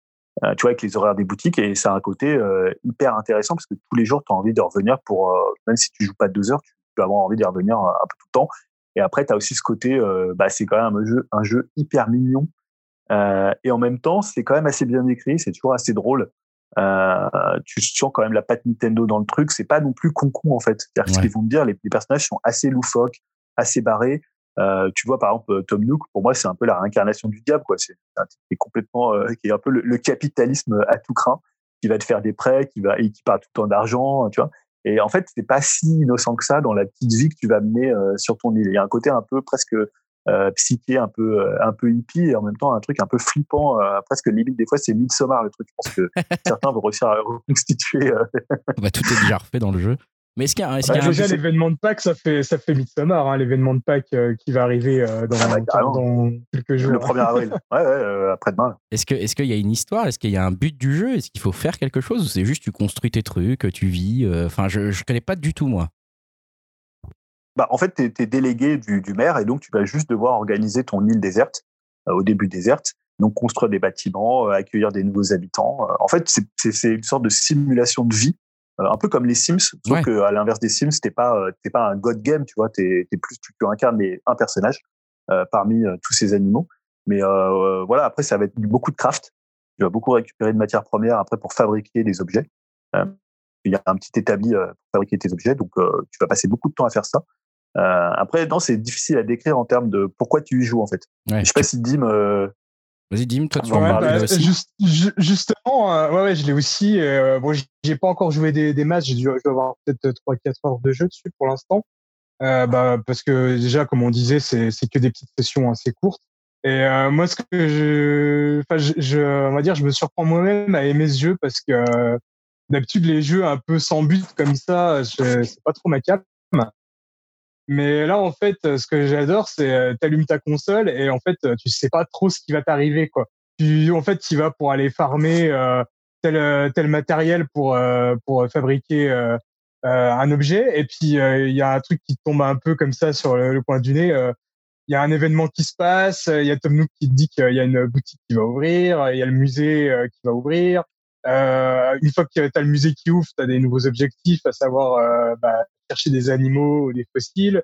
des fois, tu as des personnages qui arrivent comme ça à l'écran. Par exemple, tout à l'heure, j'ai eu un canard qui était échoué au bord de la mer et il fallait l'aider à reconstituer un appareil qui, pour, qui puisse contacter des gens qui aillent le, rechercher en bateau plein de petits événements comme ça où en fait à chaque à chaque session tu allumes ta console tu tu vas à la base pour farmer et en fait tu fais plein d'autres choses tu te balades euh, toujours un peu sans but euh, tu tu passes devant un cours d'eau tu vois un poisson tu vas le pêcher tu sais jamais trop ce que tu vas avoir. Euh, comme on disait aussi à chaque fois euh, que tu vas à n'importe quel moment de la journée que ce soit le matin le midi et le soir on va dire un autre environnement qui, qui peut se créer. euh, enfin bref, à chaque fois que tu allumes la console, on va dire, euh, tu es sujet à avoir une, une, surprise. quoi. C'est ça que j'aime aussi dans ce jeu-là. Ouais, c'est mignon. Mais est-ce que tu peux perdre dans le jeu? Non. Va, va mourir. Alors la seule fois où j'ai cru que j'allais mourir, c'est euh, parce que quand tu secoues des arbres, tu peux faire tomber des nids de guêpes. Et la première fois que tu te fais piquer par une guêpe, tu as une tête un peu amochée et tu peux construire des, des remèdes pour, pour te soigner. Sauf que j'avais pas tout de suite construit le remède, déjà parce que euh, un peu la tête de con de mon personnage me faisait marrer, donc j'avais envie de le garder un peu comme ça. Et euh, je me suis refait piquer une deuxième fois, et là j'ai vu que l'écran, euh, ça faisait un fondu en noir. Je suis voilà, oh j'ai un game over. Quoi. Je me suis dit, ça y est, je crois qu'on peut mourir quand même dans ce jeu. non, en fait, j'étais juste évanoui pendant quelques temps. Mais non, non, je crois, je crois pas que tu puisses mourir. Alors après, comme je disais, je, je suis pas trop trop loin dans le jeu, donc ça se trouve, je suis pas au bout de mes surprises. Mais en parlant de surprise, euh, bah, tout à l'heure, pour la première fois, j'avais un pote qui était en ligne et j'étais visiter son île. Et euh, j'ai trouvé ça génial parce qu'en en fait, euh, sur son île, il y a, il y a plein, on va dire, de, de fruits ou, ou, de matériel que moi, j'ai pas sur la mienne. Chaque île est vraiment unique au niveau de, ses, de son matos. Et ça, c'est cool parce que d'aller d'île en île après pour pouvoir looter du matériel que t'as pas sur la tienne, c'est plutôt sympa, quoi. Donc là, je suis impatient de rallumer la Switch pour pouvoir planter mes petits cocotiers, mes orangers là, tu vois, parce que pour l'instant j'ai que des pommiers sur mon île, donc euh, c'est plutôt cool. C'est facile euh, la, connexion, le mode de jouer justement pour aller sur l'une île de quelqu'un d'autre, etc. Parce que pour la connexion, euh, les jeux multi de Nintendo, on sait que parfois c'est un peu un peu bizarre, un peu compliqué. Bah, vous connaissez ma, ma connexion internet légendaire, ma connexion en carton. Et non, franchement, ça a été, ça, ça a bien marché, nickel. Euh, j'ai eu aucun souci, ça a pas du tout lagué. J'ai pu un peu me balader. Je suis resté quoi à peu près 20 minutes sur son île à, mon pote. Et euh, lui, il est venu aussi après sur la mienne. Et on a eu, euh, on a eu aucun problème. Bah, tu sais ce qu'il te reste à faire avec Julien, hein, si jamais il a des loots que t'as pas. Ah bah ouais, parce que c'est prévu. En fait, ce qu'il faut faire, c'est que tu as un petit, au sein de ton île, tu as une sorte de, petit aéroport, hein, donc un petit pilote qui va te permettre de passer d'île en île. Donc tu dépenses, euh, tu peux dépenser aussi des tickets pour aller voir des îles un peu inexplorées, des îles vierges sur lesquelles tu vas pouvoir euh, ramener du matériel. Euh, mais oui, tu, pour le coup, c'est assez simple. Moi, j'ai vu plein de vidéos. et un truc qui me fait beaucoup rire dans Animal Crossing, c'est que c'est pas un jeu du tout qui exclut la cruauté des, gens, en fait. C'est un jeu que tu peux. on partageait, je partageais quelques trucs où des gens avaient, par exemple, enfermé des, habitants dans des cages. Tu vois, tu peux. ils avaient construit des cages autour des maisons des habitants et ils leur avaient mis des petits mangeoires devant. toi, ça va Tu vas bientôt le faire, ça, toi. Euh, c'est tentant. C'est certains animaux que tu vois parce que moi j'ai eu euh, notamment un kangourou rose que je déteste. Donc je lui laisse des messages en lui disant qu'elle n'est pas la bienvenue. Euh. Donc ça n'a aucun intérêt parce qu'elle ne peut pas les lire. Mais avec ma fille, on lui laisse des messages en disant que ça serait mieux pour elle et pour nous qu'elle kikille avec son bébé. tu vois trop ta fille faire ça, putain, mais quelle bande de ah salauds. voilà. Je me suis dit merde, j'ai enfanté un monstre. On rappelle qu'elle préfère euh, l'Empire hein, dans Star Wars et qu'elle aurait voulu que Dark Vador gagne. Hein. voilà. Voilà. Et euh, Mais euh, non, non, voilà, je trouve, que c'est un jeu assez fascinant aussi dans, dans tout le creux qu'il met dans, dans, le jeu en fait. C'est-à-dire, finalement, c'est un jeu plus facilement parfois à regarder qu'à jouer. de voir tout ce qu'il y a autour, la façon dont les gens construisent leur, leur île, la façon dont ça se développe. et voilà, c'est un, bah, c'est une simulation de vie à l'échelle Nintendo. Et je pense que c'est pour ça que ça fonctionne vraiment bien en ce moment. Quoi. Vous me donnez très envie. Euh, j'aimerais bien juste, avant qu'on passe peut-être à autre chose, euh, Julien, et pour, si vous voulez rajouter des choses, bien sûr, n'hésitez pas, hein, etc. Mais, mais euh, je voulais savoir aussi un peu justement les enfants, les enfants face à Animal Crossing. Tu as pu voir ta fille jouer, peut-être ton fils commence à ah vouloir essayer d'y jouer. comment ça se passe avec eux? Est-ce qu'ils est qu'ils adorent? Est-ce qu'ils accrochent? Est-ce que ça les fait chier de devoir revenir à des heures différentes tous les jours ou des choses comme ça? Enfin, comment ils apprécient le jeu? Euh, Héloïse, elle adore. Enfin, vraiment, elle a lâché les Sims en ce moment pour jouer à Animal Crossing. en fait, parce que il y a, y a plein de trucs qui fonctionnent hyper bien. C'est-à-dire, tu as ce côté un peu, tu vois, un peu freemium, là où tu finalement, tu as des choses à débloquer, où tu gagnes des points sans que tu aies besoin de payer pour le coup. Donc, des petites, des petites récompenses. Il y a ce côté aussi où tu bah, as le côté un peu maison de poupée, où tu construis ta maison, où tu la décores, où tu achètes des objets, où tu les construis, euh, où tu les récupères, où tu les craftes. Donc, tu as un côté un peu, bah, un, peu comme dans, un peu comme dans les Sims. Tu peux te fabriquer toi-même tes t-shirts. Enfin, tu as tout un truc de customisation personnelle. En même temps, il y a des les habitants, bah, ils sont hyper drôles. Tu vois, tu as toujours, as quand même un objectif chaque jour. Tu vois, c'est pas, t'es pas complètement lâché comme dans les autres. Tu peux quand même un peu euh, te structurer ce que tu vas faire. Et euh, pour le petit, bah, alors nous, on lui donne un peu les tâches ingrates. Tu vois, il arrache de l'herbe, euh, il ramasse des pommes. c'est un peu des trucs faciles. Donc, non, mais parce que ça peut être un peu compliqué pour lui, mais en même temps, tu peux jouer en local à 3 et ça fonctionne à 3, à 4 même, je crois. Ça fonctionne assez bien ou c'est un peu limité parce qu'il faut vraiment que tu aies un leader mais euh, voilà, tu peux facilement jouer avec lui. Tu vois, il a trois ans et demi et il aime bien y jouer parce que tu vois, il, bah, il perd pas. Donc, euh, il ramasse des trucs. Euh, il, il, a l'impression un peu d'être utile, quoi. Ah, et cool. donc ça, ça fonctionne, ça fonctionne vraiment bien pour au niveau des enfants. Bon. Et après, voilà, le jeu, le jeu, le jeu, est, tu vois, est, hyper mignon, quoi, en fait. Il y a, y des personnages, ils sont ouais, Tu vois, quand tu récupères, on en parlait tout à l'heure, mais moi, j'ai Choco, le spécial, le, le, le fou de musculation, tu vois, c'est un espèce d'ornithorynque, là, il est hyper bien, quoi. Là, on revient de récupérer J'ai l'impression qu'on a, qu'on a tous euh, notre fan de muscu, parce que moi, ouais. j'ai l'hamster euh, fan de muscu. Ah, c'est pas les mêmes Jojo, personnages sur toutes les îles, en plus. Non, ouais, en fait, euh, à la base, euh, tu commences avec euh, deux, deux autres habitants, deux, deux voisins, et j'ai l'impression que chacun a des voisins différents. Moi, j'ai un, ouais. un, un, hamster et un koala. le pote chez qui je suis allé tout à l'heure, il avait un écureuil et je sais quelle autre bestiole. Ouais, moi, moi j'ai une grenouille, une grenouille et euh, l'autre c'est un, je sais pas, une sorte de canard ornithorynque, je sais pas trop. Ça a l'air très cool quand même. Et, ça, ça, me tente. Ouais. J'ai une petite question pour Julien. Euh, c'est qui ton personnage préféré, euh, on va dire dans les personnages communs à tout le monde dans le jeu? euh, Alors pour l'instant, je les ai pas tous parce qu'après je sais qu'il y a Marie qui arrive, mais moi c'est vraiment Nook. Ouais. voilà, parce ah, que oui. je trouve que Nook, il est hyper cynique en fait, et en même temps il est hyper attachant. C'est vrai. Et euh, ouais, je trouve que c'est le personnage le plus intéressant du jeu. Euh, bon, après, j'en ai pas encore beaucoup pour l'instant, mais euh, Luke, ouais, c'est vraiment celui qui fait le plus marrer. Non, moi, je, je suis d'accord avec toi, mais j'ai aussi une, une, petite préférence pour le, le conservateur de musée qui ah. me fait toujours rire quand je vais le voir, surtout quand tu lui ramènes des bestioles. Enfin, moi, je sais pas si c'est pareil pour tout le monde, mais moi, il a très peur des, des insectes. Alors, dès qu'il voit un insecte, il frétille des ailes et à chaque fois, ça me fait toujours trop rire. Thibou, Thibou le hibou. Ouais, ouais, je crois qu'on a, on a perdu Yao. Hein. Ah, Yao, il est en mode dessin, on le voit dessiner en euh, même temps, en fait. Non, non, mais c'est pas ça, c'est ils en parlent tout le temps sur le groupe WhatsApp de leur connerie de.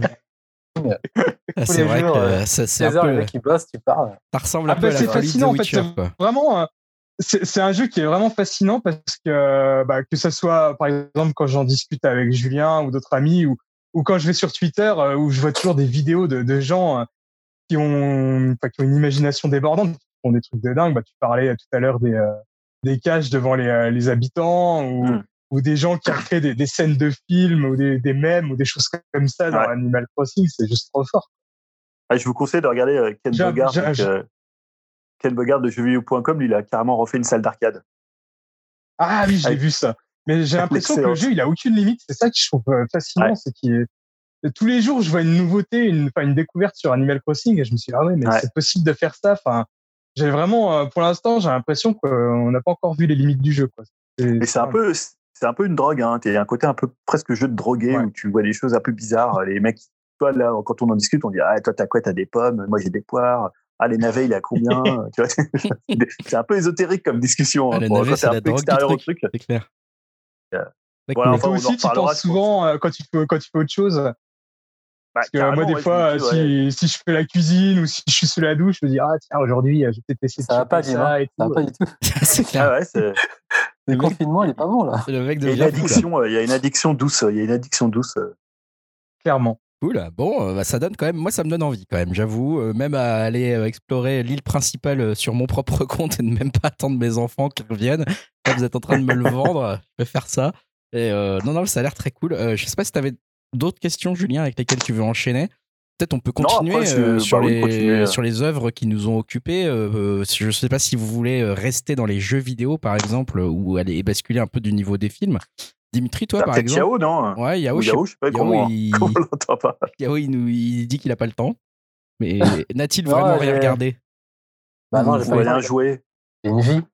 Euh, non, j'ai commencé Control sur euh, ah. PS4. Du coup, ça faisait 4 ans que je n'avais pas rallumé la console. Donc voilà, façon de parler. non, avant, avant Control, j'ai quand même fini Abzu avec les petits. C'est pas mal, euh, justement, pour les hypnotiser. C'était fun de, de la faune aquatique. De la flore. Ouais, faune et flore. Hein. On voit les poissons, c'est ça. Hein. C'est un jeu de plongée. Et, bah, c'est le. J'allais dire, c'est même développeur que Flower, mais non, en fait, je crois que c'est un des gars Ouais, c'est pas le même. Game Company qui a fait son jeu, en fait, bah, c'est à peu près Flowers sous, sous, la, sous la flotte. C'est même euh, Austin euh, Wintory, c'est le même euh, compositeur au niveau de la musique. À part ça, c'est un jeu bien tripant. Et ça me faisait penser à la discussion que j'avais eue avec Julien sur Gris, vu que toi, tu n'avais pas aimé. Ouais. Et moi, je trouve que, par exemple, Pabzu, c'est vraiment un jeu plastique où c'est sympa, mais je vois pas trop l'intérêt du jeu. En fait. Au bout de 2-3 heures, tu as fait le tour, mais après, c'est un bon trip visuellement et tout. Donc c'était sympa. Les petits, ils étaient ah, je vais voir la baleine, je vais voir les décombres. Donc c'était marrant à faire. Donc après, j'ai enchaîné sur Control vu qu'il est en promo sur euh, PS Store. Et du coup, moi, je suis pas ultra fan de Remedy. On en avait parlé pareil avec Julien sur euh, Max Payne 3. Euh, pour lui, c'est un. Ah, Max Payne 3, c'est Rockstar pour le coup. Ouais, mais enfin, Max Payne, ouais, de base, vu que c'est Max Payne, c'est comme même. Qu'est-ce que c'est Control si on peut m'expliquer dans les rapidement Control, bah, c'est donc c'est Remedy, ce qu'on fait Alan Wake et euh, Quantum Break, du coup. Okay. Et euh, Xbox, donc euh, j'ai jamais mis la main dessus. Et là, vu que c'est multiplateforme sur PS4, j'ai sauté le pas. C'est, dire, c'est un third-person shooter à la base. Après, dans une sorte de monde. Après, je fais que le début, mais c'est un peu anxiogène, je trouve. Je m'attendais à un shooter bas de gamme, mais non, ça me fait un peu flipper cette merde, en fait. c'est une meuf qui arrive dans le genre de bio des FBI et elle retrouve le directeur mort euh, qui est guillemets suicidé. Et quand elle ramasse l'arme, elle se trouve dans une sorte de champ astral où elle va apprendre à utiliser des pouvoirs, euh, genre un peu. Euh, et faire exploser des murs juste avec le pouvoir de sa main, avec sa main en fait. Un peu intrigant. Et après, elle récupère un pouvoir où elle peut posséder des objets et les balancer sur des ennemis ou des trucs comme ça. Donc là, j'apprends à découvrir un peu un peu d'histoire, mais j'aime bien euh, manette en main, le euh, gameplay et, niveau graphique aussi, c'est pas mal. Euh, ça me change un peu des, jeux sur Switch, on va dire. Non, pour l'instant, ça me donne bien envie de continuer. Après, c'est pas trop ma cam, ce genre de jeu un peu occidental. Comme ça, moi, je suis pas japonais, hein, vous savez. Hein, je bas du front, même chose. ma petite fille en jupette et, et, les combos. Mais, ouais, non, c'était l'histoire vraiment de changer un peu d'univers. Et il voulait un jeu où on pouvait tirer sur des gens.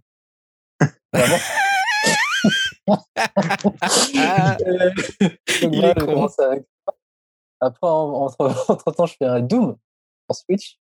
Ah ouais. c'est pas du tout le cas, hein. mais Doom, la version. Euh, ah, le vieux Doom. 93, 64 Non, non, non, le premier là. Le tout premier, tout premier. Ah, ah je l'ai acheté aussi. Et donc, du coup, je me dis à 5 balles, vas-y, je vais tenter. ouais, c'est des fous, ça défoule bien, c'est marrant.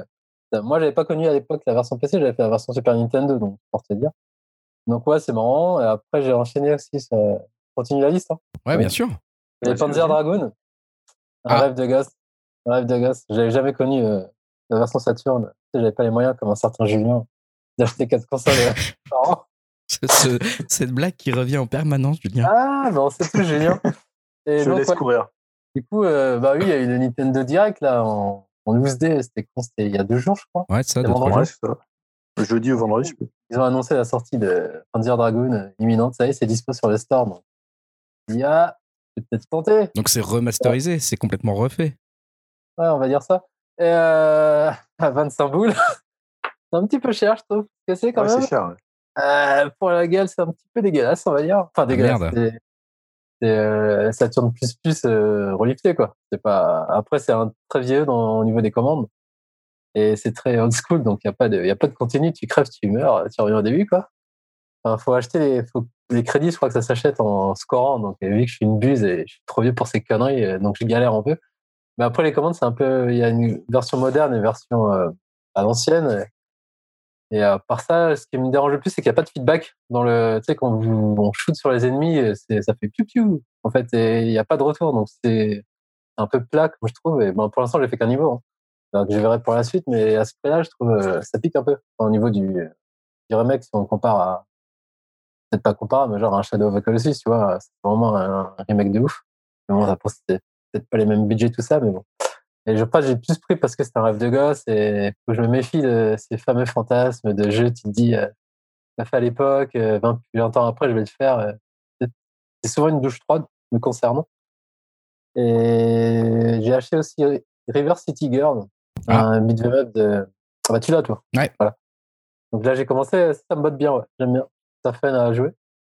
Et puis voilà. Tu vas pouvoir me le débloquer après, c'est bien parce que moi je suis bloqué à un endroit, je comprends pas. Je crois que c'est un bug, mais je vois pas pourquoi je suis bloqué, quoi. Euh, paradoxalement, j'ai pas trop de temps, mais là, j'ai qu'une envie, c'est d'acheter tout ce qui est en débat sur Switch. Donc, j'arrête pas d'acheter. Euh, j'ai acheté Blasphemous, les deux, j'ai acheté. Euh, bah, après des vieilleries, quoi. Enfin, des jeux d'arcade des années 80. je, sais pas pourquoi j'ai l'achat compulsif, en fait. Et pourtant, j'ai plein de jeux à faire, tu vois. Mais j'ai même envie de revenir à Sekiro. Mais il me dit, c'est un jeu, il faut s'investir. Ça Je pense que j'aurais pas assez de temps pour y jouer. Donc, enfin, bon, j'ai Nier Automata à faire de quoi faire. Pour ma part, en tant que jeu vidéo. Je pense que Nintendo se, font des, trucs en or en ce moment, hein, si j'ose dire. Parce que effectivement, euh, je pense que tu es pas le seul. Hein, je peux, le dire aussi. Moi, je suis en mode achat compulsif sur la, la Switch. Euh, j'achète plein de jeux dématérialisés, plein de promotions, tout ce qui achète, tout ce qui a l'air d'être pas trop cher, je prends. Donc j'ai acheté plein de trucs. Euh, parce que bah ouais, pour une fois, effectivement, un peu le temps de jouer aux jeux vidéo pour, la coup, pour le coup, moi d'habitude, j'ai pas trop le temps. Et là, bah, comme j'ai pas ni le temps des transports, ni parfois les week-ends, euh, d'habitude quand j'ai pas mes enfants, je suis plutôt euh, dehors euh, dans Paris en train de, me balader. Et là, bah, comme tu es obligé de rester chez toi, j'ai beaucoup de temps. Donc j'avoue que les jeux vidéo sont revenus en force chez moi. alors que je n'y jouais plus trop. là, j'y ai repassé pas mal de temps. Donc j'en ai, acheté, j'en ai acheté pas mal. Euh, bah, notamment, euh, notamment j'avais dit que j'y ferais allusion tout à l'heure. Euh, je vous ai dit Capitaine Toad. Capitaine Toad, cette petite merveille qui était sortie avant sur la Nintendo ah Wii U. Exactement. Et que déjà sur Nintendo Wii U, j'avais adoré, j'avais super apprécié. C'est un jeu donc, où on incarne le petit Toad dans des puzzles en 3D isométrique dans lesquels on doit faire arriver Toad à une étoile et si possible en trouvant trois diamants avant. Et c'est pas très très compliqué euh, d'y arriver en général, en tout cas au début.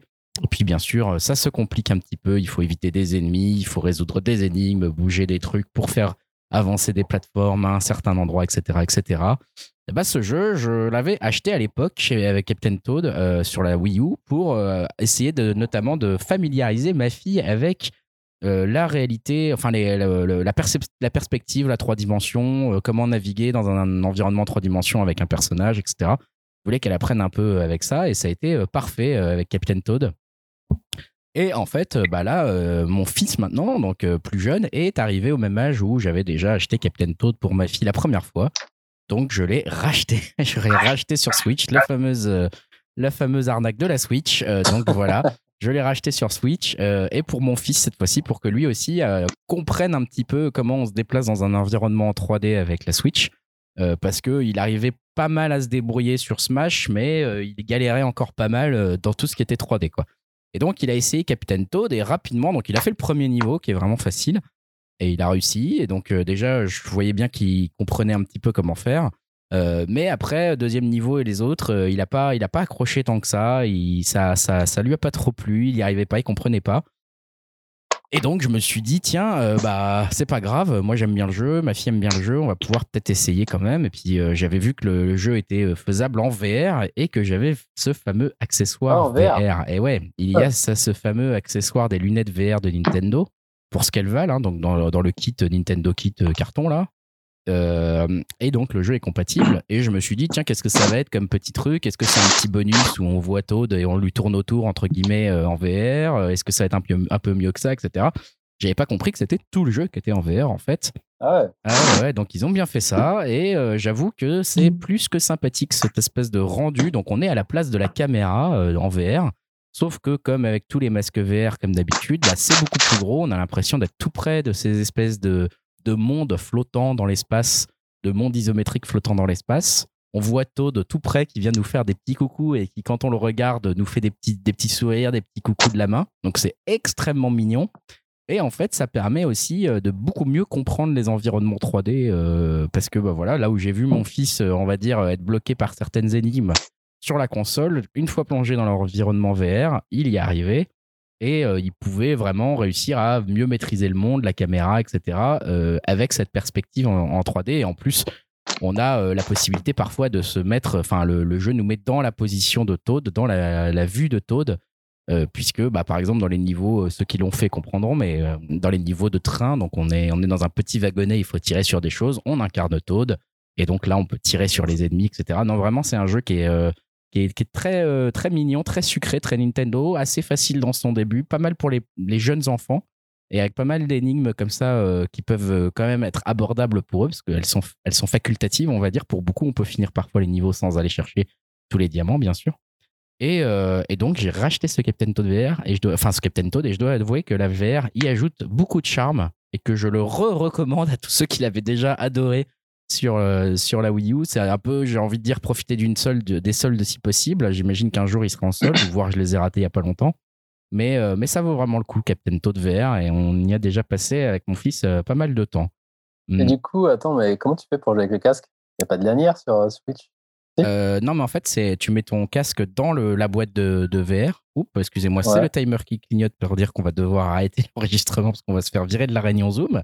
Euh, mais, euh, mais donc, ouais, non, tu mets ton truc dans ta boîte en carton et après, les manettes, tu les remets sur le côté de ta Switch et tu tiens en fait ton masque en même temps que tu tiens ta Switch, quoi, devant tes ah yeux.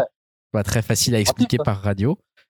Mais, euh, mais ça marche pas mal. Donc euh, voilà, Capitaine Toad VR, euh, ça coûte une trentaine d'euros en ce moment et je, trouve que ça vaut vraiment pas mal le coup pour ils, ont, pas fait la promo de ce truc, de ce mode? Je me hmm. souviens pas qu'ils avaient dit que c'était spécifique. Je sais pas qu'ils Moi j'avais un peu, un peu zappé d'ailleurs. que ça, ça pouvait se faire en VR Ouais. ouais. Bah ouais, non, ils en parlent pas trop. bon, le jeu, ils ont quand même essayé de le booster un petit peu en ajoutant des niveaux que tu peux payer, un DLC, etc. Mais c'est vrai qu'ils en font pas des masses la pub. Après, la VR, ils en font globalement pas des masses la pub, hein, parce que tu as pas mal de jeux où il y a un peu de compatibilité VR, même Mario, Zelda, etc. Mais ils en parlent pas ah trop, quoi. Donc, euh, bon, souvent, c'est plus des accessoires. vu que tu parlais de promo, il est à combien, du coup non euh, Je disais, non, justement, ils en font pas trop. Euh, moi, je l'ai acheté à 30 euros. Mais je, pense, je disais plutôt justement, attendez les promos peut-être plutôt pour l'acheter. C'est pas, pas un jeu qui est extrêmement long dans mon souvenir, bien que là je l'ai pas refini. Euh, c'est plus un jeu, voilà, on va dire familial. Je pense que vraiment, quand on a des enfants et qui sont assez, euh, je dirais à partir de 4 ans et jusqu'à aller 8-10 euh, ans, c'est sympa. Puis après, ça redevient sympa quand on est adulte et qu'on trouve ça mignon. Mais, mais peut-être pour les autres, après, c'est un peu moins sympa, mm. quoi. Tim, du coup, on reste sur les jeux vidéo. Tu voulais enchaîner, tu voulais prendre la parole aussi dans tes occupations du confinement. Après ce Captain mm. Toad VR, toi, tu as joué quoi? Alors moi, niveau jeux vidéo, euh, bah, comme je disais euh, tout à l'heure euh, à propos de Pikachu, j'ai fait la démo de Final Fantasy VII Remake que j'ai trouvé bien sympathique. Alors comme j'ai jamais, jamais, j'avais pas fait les jeux de base, mais ça me fait bien bien envie. L'univers, il a l'air d'être assez incroyable. bon, c'est un peu dur de juger parce que la démo, elle doit faire quoi, à peu près une heure. Et ça se passe à, Midgard, c'est ça? Donc c'est dans un endroit assez confiné on voit pas grand chose, mais les personnages ont l'air assez charismatiques. Ils ont chacun avoir euh, avoir l'air d'avoir un caractère différent et des, euh, bien bien propres à eux. Mais ouais, ça a l'air d'être vraiment pas mal euh, avec un bestiaire aussi assez vaste. Donc ouais, c'est le genre de jeu qui pourrait bien m'intéresser. sinon, bah aussi, bah par Animal Crossing, j'ai joué, j'ai un peu éclusé mon, mon, catalogue PS Plus, les jeux un peu moisis qui nous offre tous les mois euh, que t'as pas forcément envie de faire, mais bon, euh, voilà, ça occupe. Euh, là, j'ai fait Sonic Forces, qui était bien pourri, c'était bien de la merde. C'est Sonic. voilà, mais ça, ça m'a occupé, allez, à peu près 4 heures. Euh, où le jeu, je trouve, est très très daté par rapport aussi à tous les, les Mario 3D. ça, ça tient vraiment pas la route. Après, il y a quand même quelques bons petits effets de vitesse qui, qui rentrent bien à l'écran, mais bon, ça ça va pas chercher trop loin. Mais j'ai surtout joué ouais, à Horizon euh, Zero Dawn. Et je trouve que ça, c'est un jeu parfait pour le confinement. Euh, bah déjà parce qu'il est quand même assez long, hein, euh, bah, comme tous les jeux du genre euh, bac à sable. Euh, j'ai dû le faire à peu près en une cinquantaine d'heures, on va dire. Et il y a pas mal de, de missions secondaires avec de la chasse, des camps à libérer, des zones à explorer, des enquêtes à résoudre.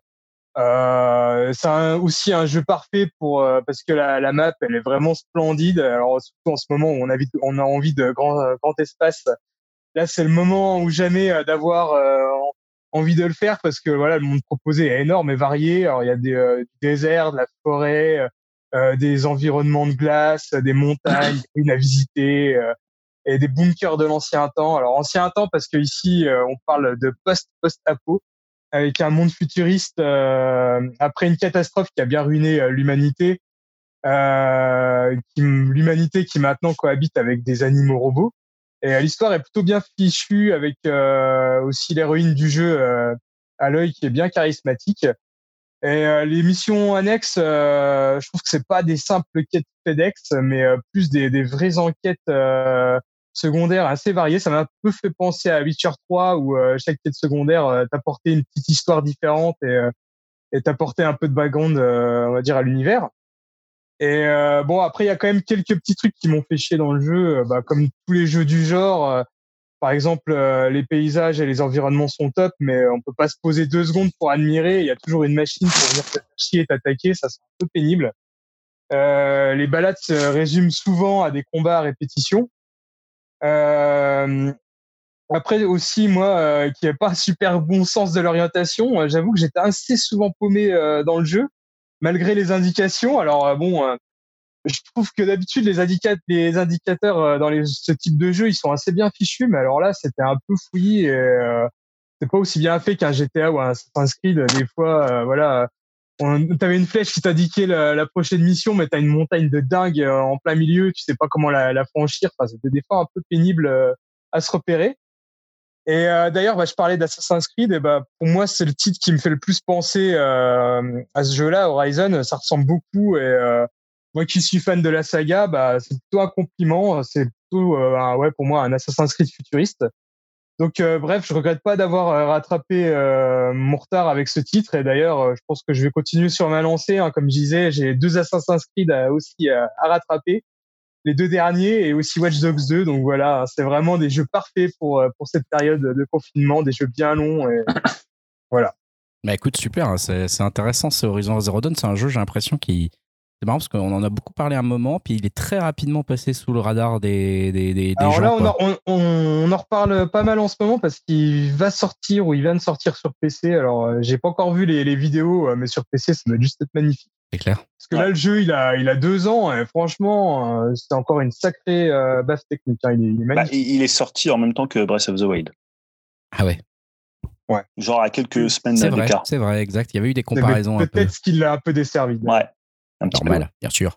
Euh, Julien, jeux vidéo, toujours, euh, je sais pas, on reste dans la thématique pour l'instant. Est-ce que tu en as d'autres dont tu voulais parler? Ouais.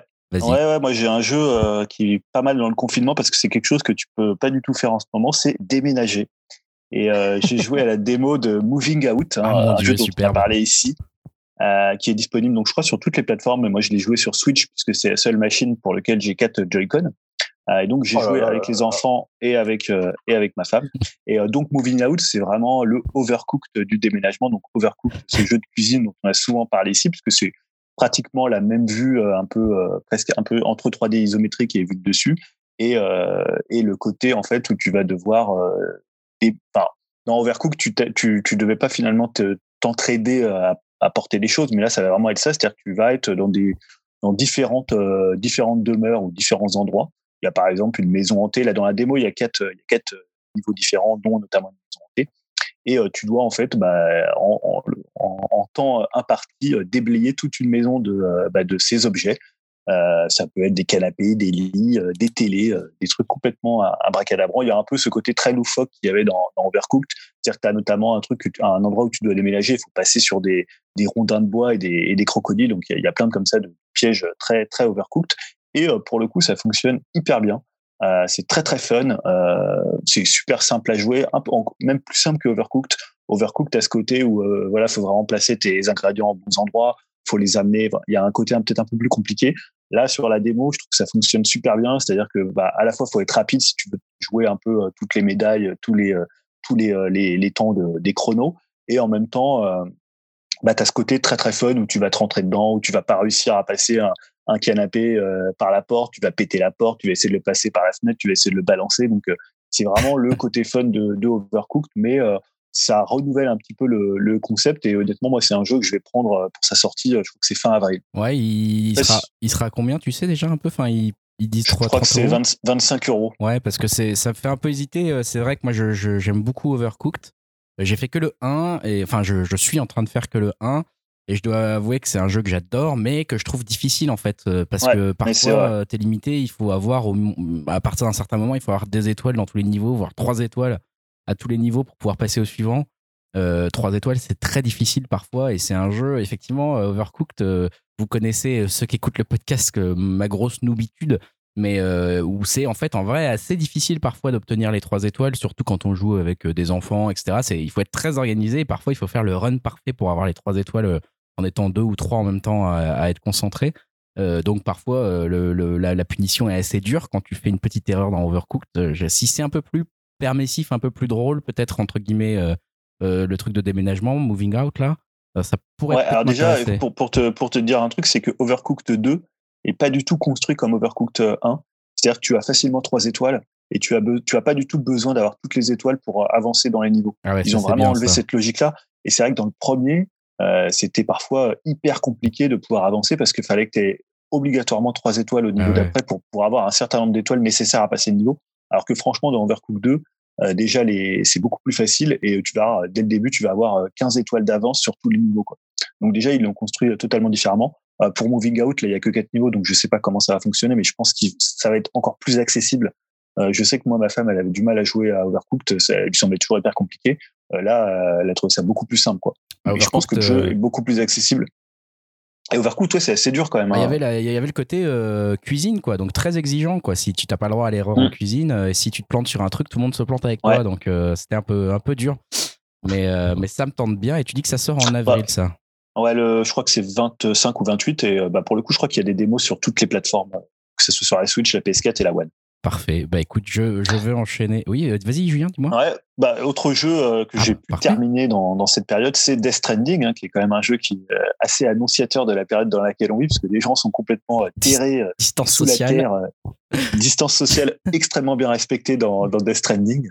alors, moi, j'en parlais l'année dernière, c'était mon, jeu de l'année.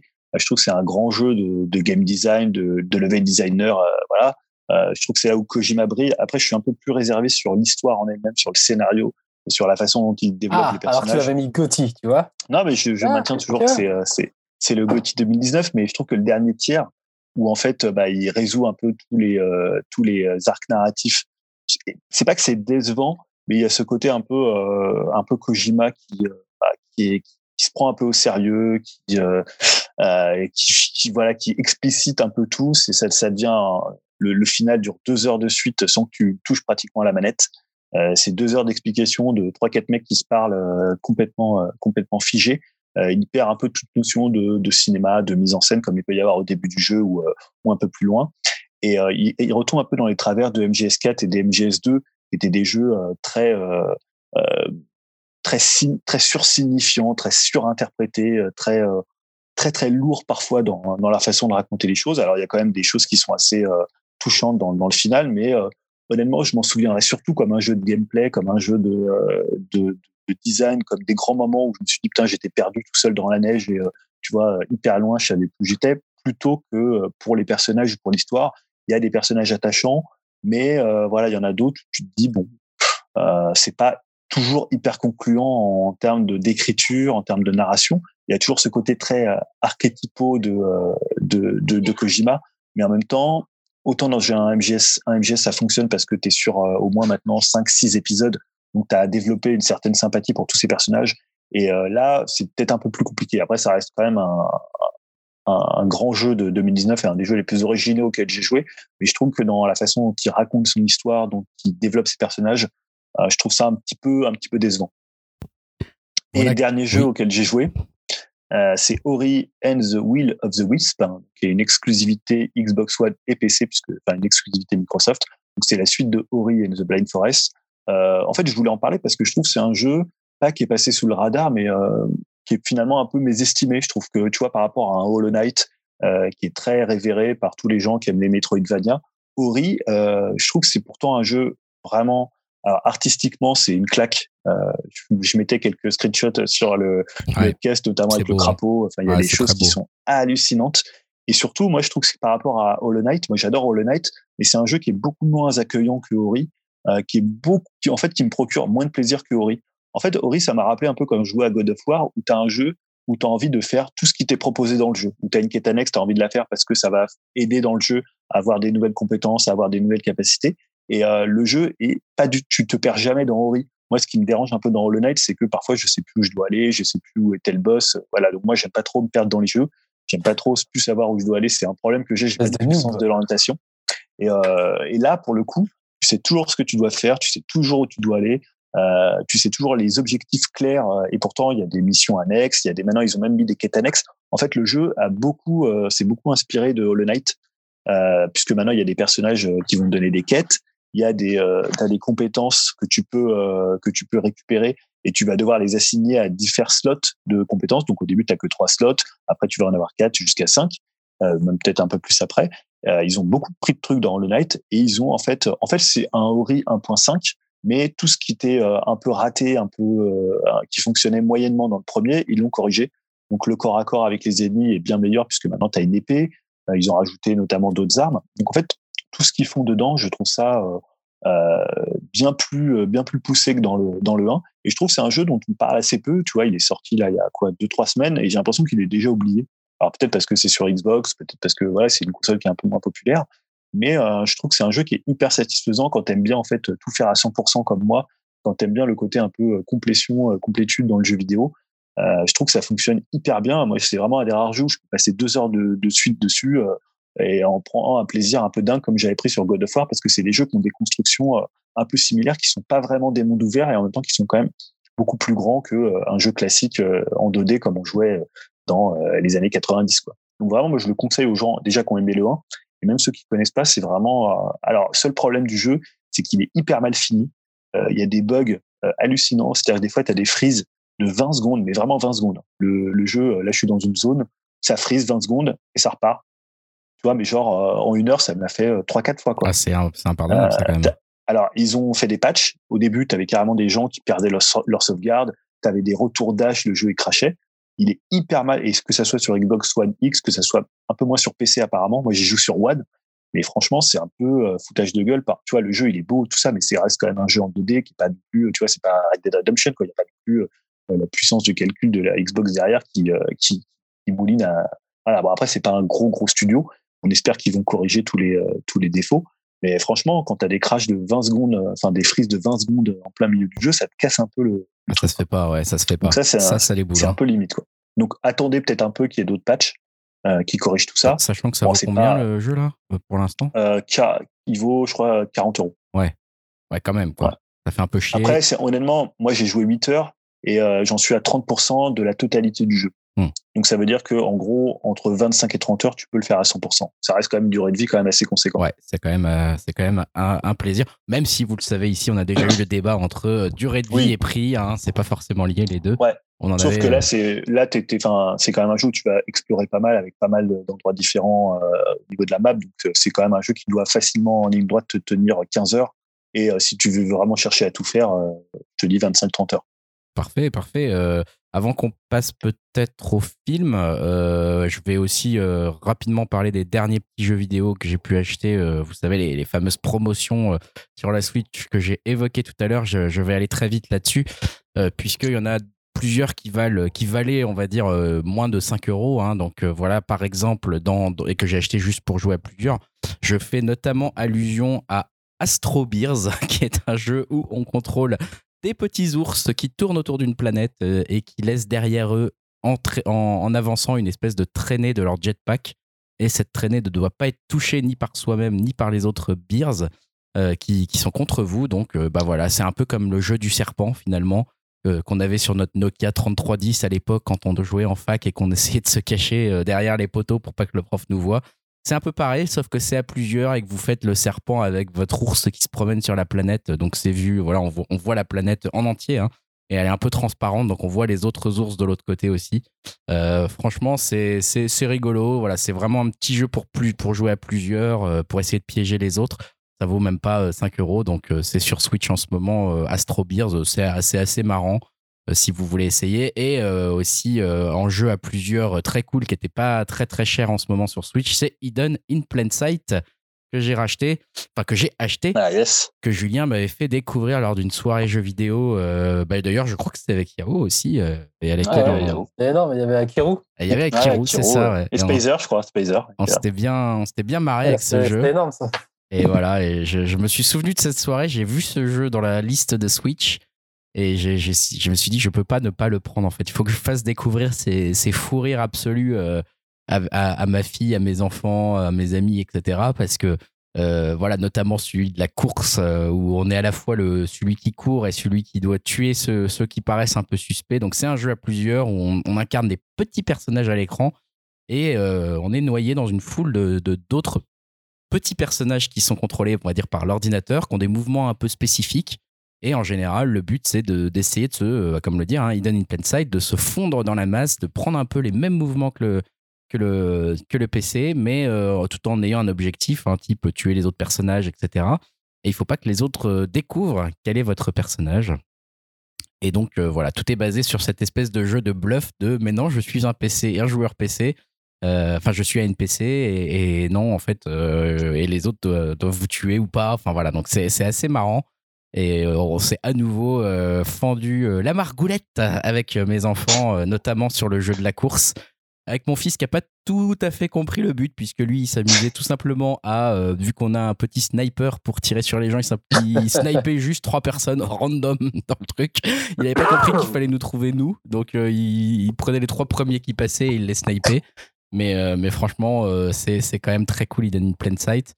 Euh, j'ai également acheté pas très cher un jeu. attends, j'avais une question sur. En fait, avec les, tu jouais, as joué avec les Joy-Con? Ouais, on jouait avec les Joy-Con. Euh, parce que de mémoire, en fait, sur euh, Xbox, tu jouais avec les deux sticks et tu contrôlais ton personnage avec le gauche, tu contrôlais la cible ah avec, le droit. Et alors, comment ça marche quand tu as un seul Joy-Con? Là, en fait, c'est juste tu appuies sur un bouton pour avancer.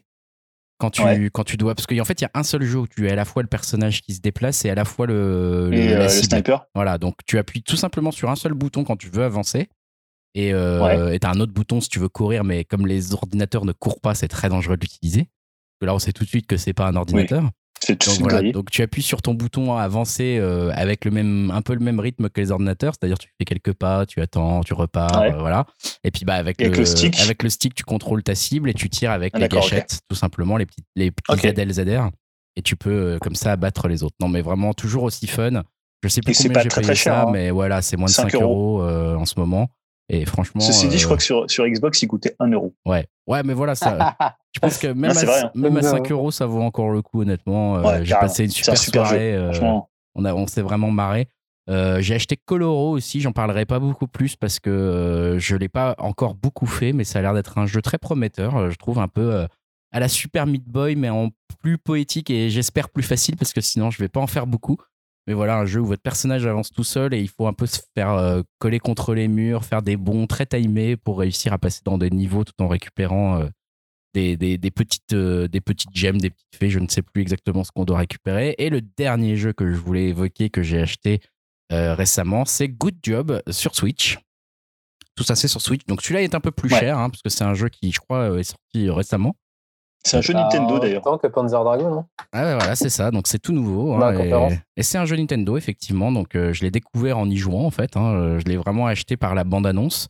Et donc c'est un jeu un petit peu, c'est peut-être ça le point de commun de mes jeux pour l'instant euh, sur cette pandémie. C'est la vue 3D isométrique. Je ne sais pas pourquoi. je suis très branché par ça en ce moment. Donc c'est comme dans Captain Toad.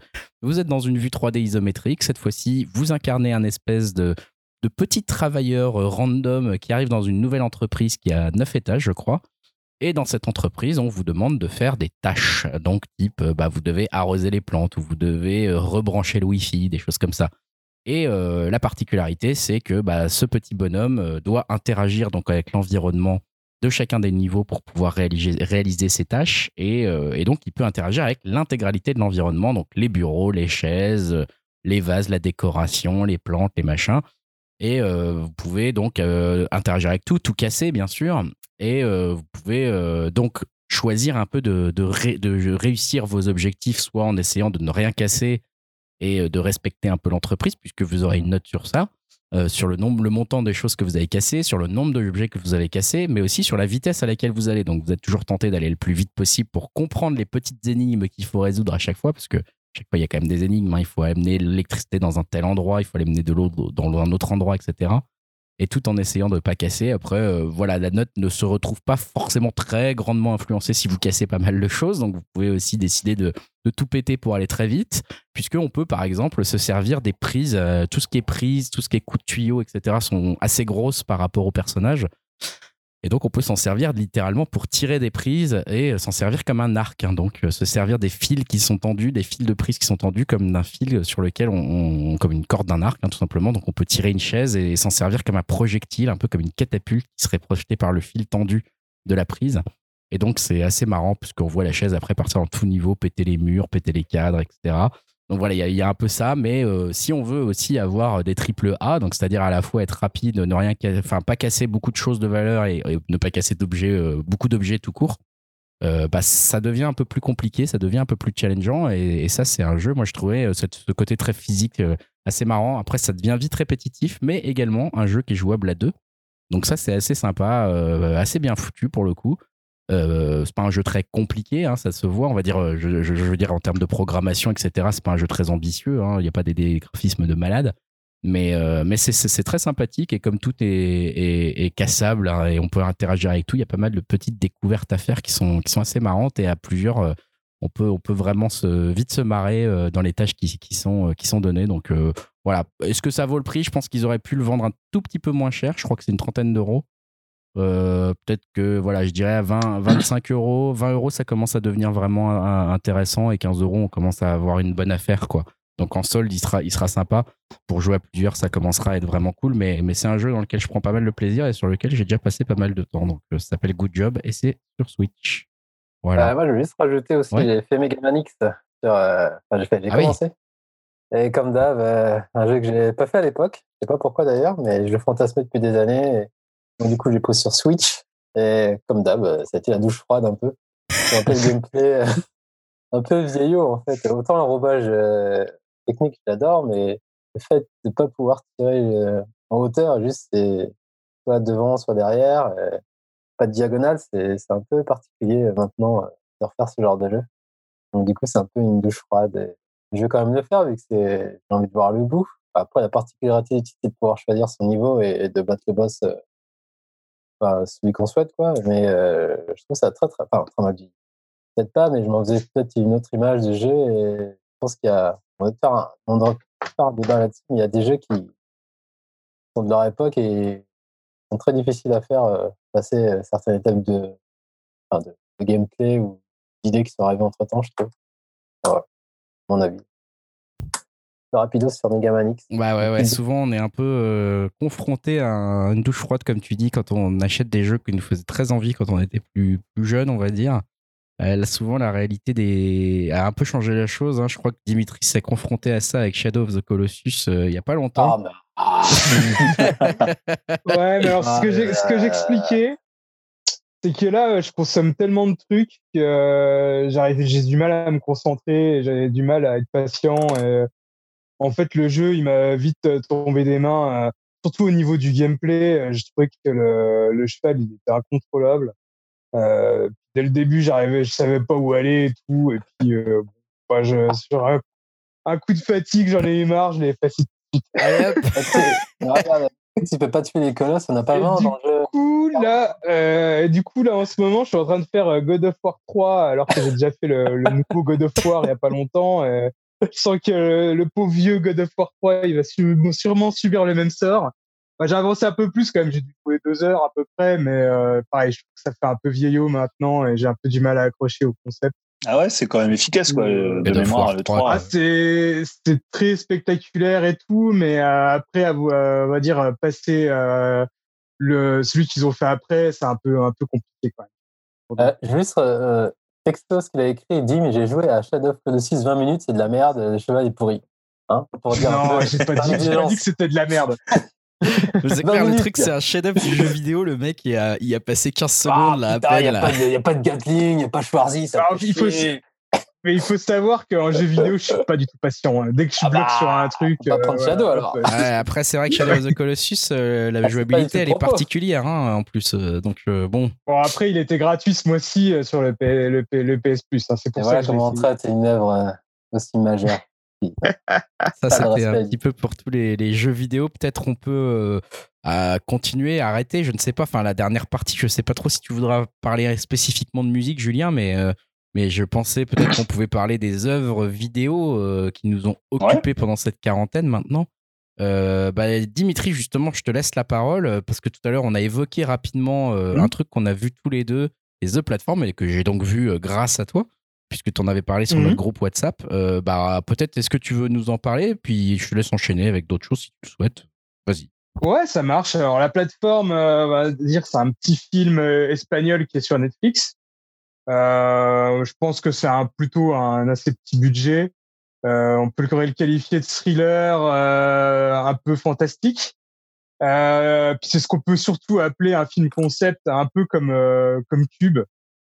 Et euh, là, le principe, c'est des gens enfermés dans une tour immense où chaque cellule représente un étage de cette tour-là. Et euh, il y a deux, deux, prisonniers par étage. Et au milieu de la cellule, euh, il y a un trou immense où chaque jour, euh, il y a une table qui descend avec plein de bouffe dessus à la base. Et évidemment, plus la table descend, plus les prisonniers se terrent en bouffe et moins il y a de bouffe pour les étages inférieurs. Et chaque mois, chaque prisonnier change d'étage aléatoirement. Donc, plus tu es en haut, plus tu as de chances de survivre et plus tu as de chances d'avoir de bouffe. Et plus tu es en bas, c'est dans la merde. Et le héros de l'histoire se retrouve donc à différents niveaux au cours du film, avec aussi euh, aussi euh, différents colocataires euh, plus ou moins sympathiques. il y en a quand même un qui l'attache et qui essaye de le manger quand ils sont tout en bas, par exemple.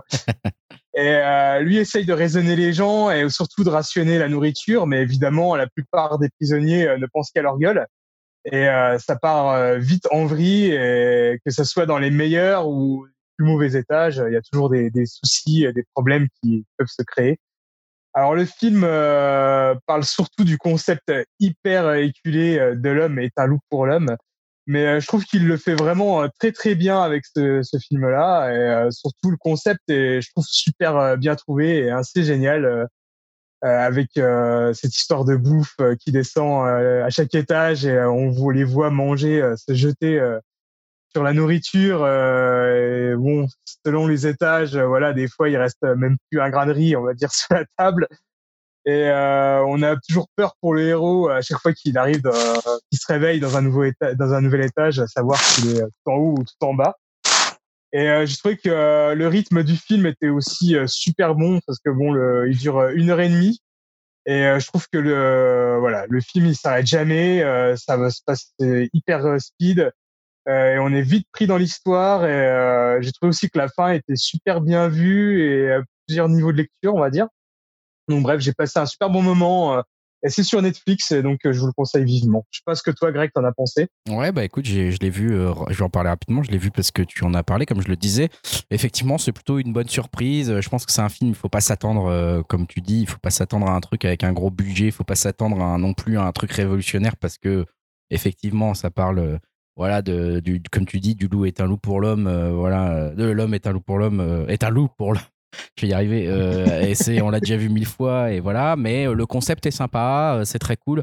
Ça en dit pas beaucoup plus sur qu'est-ce que se passe en dehors de cette tour, pourquoi il y a cette tour. voilà, on comprend un peu. Mais en même temps, c'est pas, pas le plus important de savoir.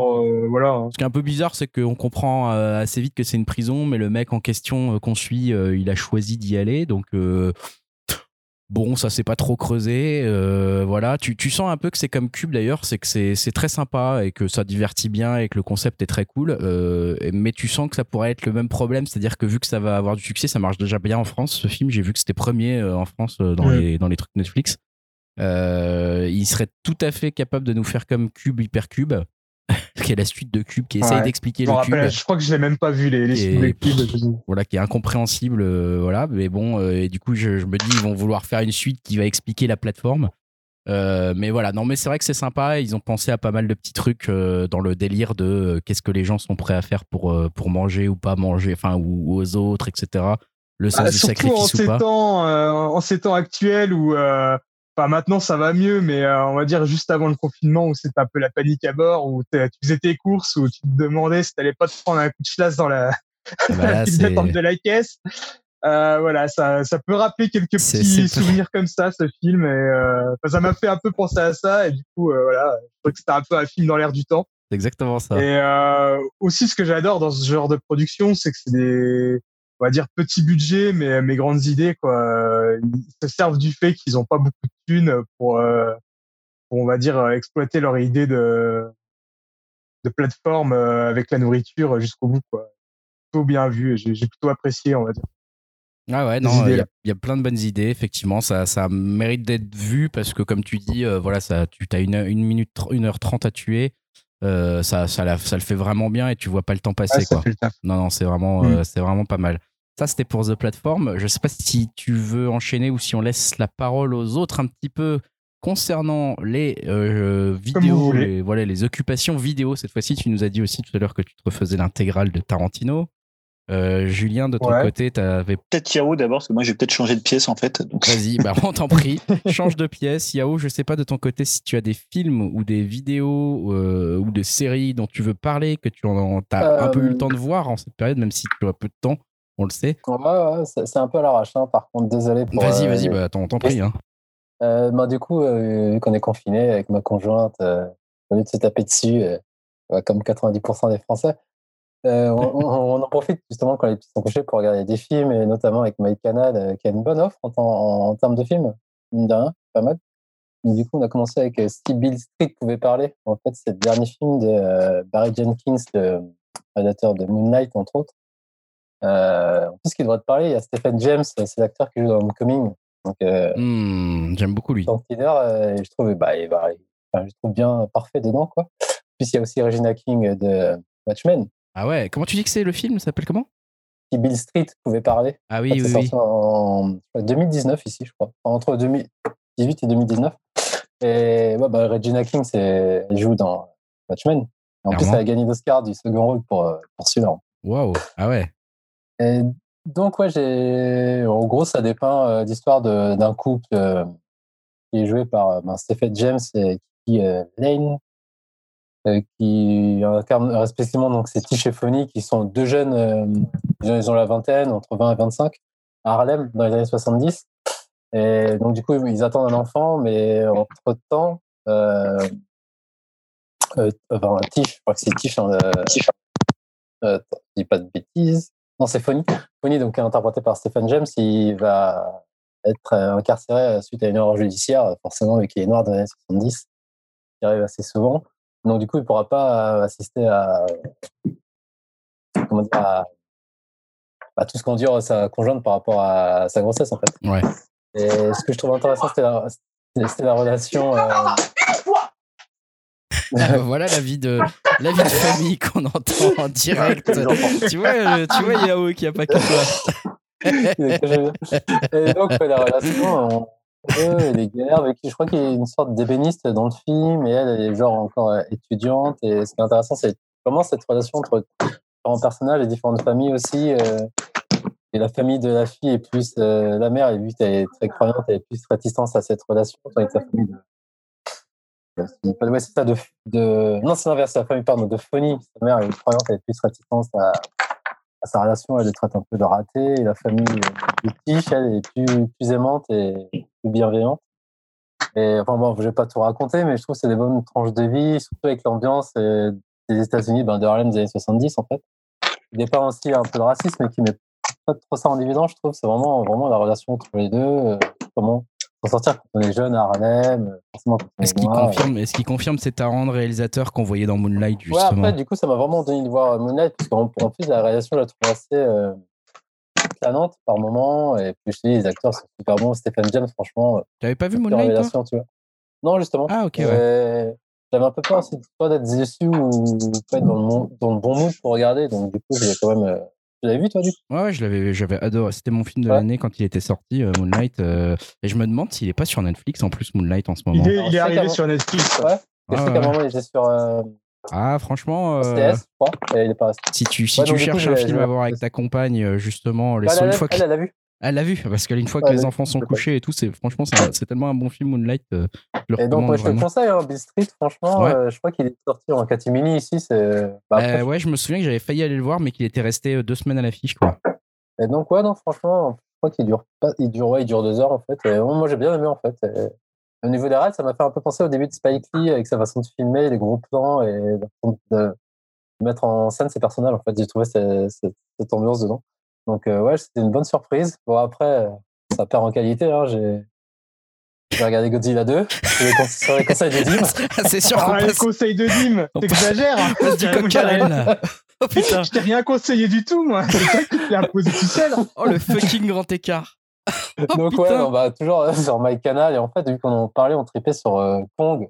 ah ouais. C'est un film, euh, on va dire euh, décérébrant entre guillemets, mais c'est niveau technique et effets spéciaux, c'est complètement dingue Kong c'est un truc de dingue, Je crois que c'est une des plus grosses bases que j'ai vu au ciné depuis les dernières années, tu vois. Et donc, vu qu'il y a forcément le rapprochement Kong versus Godzilla, je me suis dit, allez, je vais regarder 2. Sachant que le 1, j'aime pas. Moi, je fais partie de ceux que je trouve 1, il est vraiment trop pourri. Hein. Alors, le 2, euh, bah, le 1 à côté, ça passe pas un chef-d'œuvre. Hein. On va dire ça comme ça. merde. Non, c'est ah, clairement ça. Une grosse merde. Il y a, y a des gens connus dans le 2 ou pas du tout? En fait, il y a, tu sais, le gars qui jouait dans euh, cette série, comment il s'appelait euh, je m'en souviens plus. Un gars. Oh, je, sais déjà même plus, je l'ai vu, mais je me télé, mais euh, assez connu, mais bon, bref. Il y a la meuf de euh, Charles Dance, non? Non, c'est pas lui, je crois. Enfin, je sais plus son. Enfin, il y avait la meuf de Stranger Things. Euh, comment ça s'appelle déjà? Millie Bobby Brown. Ouais, voilà. Ah ouais. Ah ok. Elle.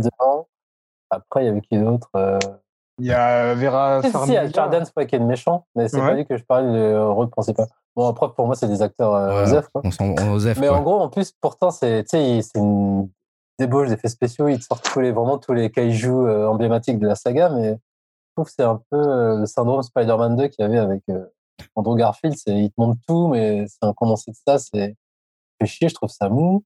Ça même pas forcément jeu, tu vois, en termes d'effets spéciaux. Même Godzilla, le rythme est super lent, euh, c'est vraiment euh, des clichés, tu dis, ah bon, elle va crever, elle va sacrifier, lui, patati patata. Ah quand tu fais la, la con, c'est vraiment jour et la nuit, quoi, tu vois. Ah, c'était clair, et là, tu vois rien, en fait. Tu comprends rien. Surtout, ce qu'on se disait, c'est que Kong, tu t'en prends plein les yeux. Là, tu as quasiment l'intégralité des kaiju, ils sont toujours filmés en gros plan, euh, tu, tu comprends rien. Ouais, tu comprends rien au design, en fait. C'est mal foutu, quoi. Donc, ouais, le gâchis, quoi. Le gâchis. Un truc. Euh... du coup, je, je, suis, enfin, je suis inquiet. Du coup, je suis quand même curieux de voir le, la réunification des deux, mais Dim, il m'a dit que le réalisateur, c'était pas celui de Kong, donc ça me fait un peu yesh. Ah, je sais plus si c'est celui qui a fait euh, Death Note le film sur euh, Netflix, il doit faire, euh, ou un autre qui a fait un film d'horreur qui s'appelle Krampus, qui était pas trop trop mal, Qui est pas mal. Ouais. Et, je sais plus, il y en a un qui a réalisé le Godzilla 2 et l'autre doit réaliser euh, le Kong versus Godzilla, mais je sais plus c'est lequel des deux. Oh, je sais pas si on doit être rassuré ou pas. Non, bref, Godzilla 2 pour moi c'est typique ce genre de film euh, de Yes Man où il y a aucun parti pris, alors que Kong il y avait quand même une, un parti pris, je trouve, dans, même ah, visuellement, ça ouais. À Kong, ils avaient mis. Euh, je sais pas comment ils avaient mis dans les effets spéciaux dans Kong, je sais pas combien il a coûté ce film, mais il est incroyable. C'est vraiment hallucinant. Et là, Godzilla, comme, comme tu dis, donc, je crois que tu as.